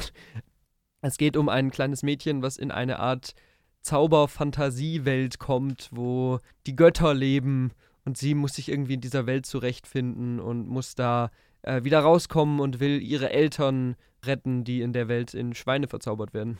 Hm. Und ja, das ist einfach, was diese Studio Ghibli-Filme meistens sind. Storytechnisch bietet der nicht ewig viel, aber das ist eine schöne, emotionale Geschichte. Der hat sehr schöne Bilder, der baut eine wunderbare Welt Hm. und das ist einfach so ein bisschen so ein netter Feelgood-Film. Also Ja. vi- viele würden dem wahrscheinlich Ja, ich mehr würde- als das jetzt zugestehen. widersprechen, sehr ausführlich, aber wir sind, glaube ich, schon weit über der Zeit. Ich finde, die Studio Ghibli-Filme sind vor allem immer durch. Das ist so Fantasie der Film. Ja, genau, genau, ganz genau. Und das finde ich äh, immer toll. Das kann man ihnen auch sehr positiv anrechnen, deswegen ist auch auf Netflix, kann man gut mal reingucken. Ich habe zuletzt gesehen, beziehungsweise äh, ich habe zwei Sachen zuletzt gesehen. Ich habe zum einen Into the Spider-Verse, Spider-Man Into the Spider-Verse gesehen. Also das ist der erste Animationsfilm von Mhm. Spider-Man, also der jetzt vor ein paar Jahren rauskam, wo jetzt der zweite Teil in den Kinos ist. Ja, ich mochte den immer noch. Ähm, es ist halt erst die erste große Multiversumsgeschichte, die wir da so gesehen haben.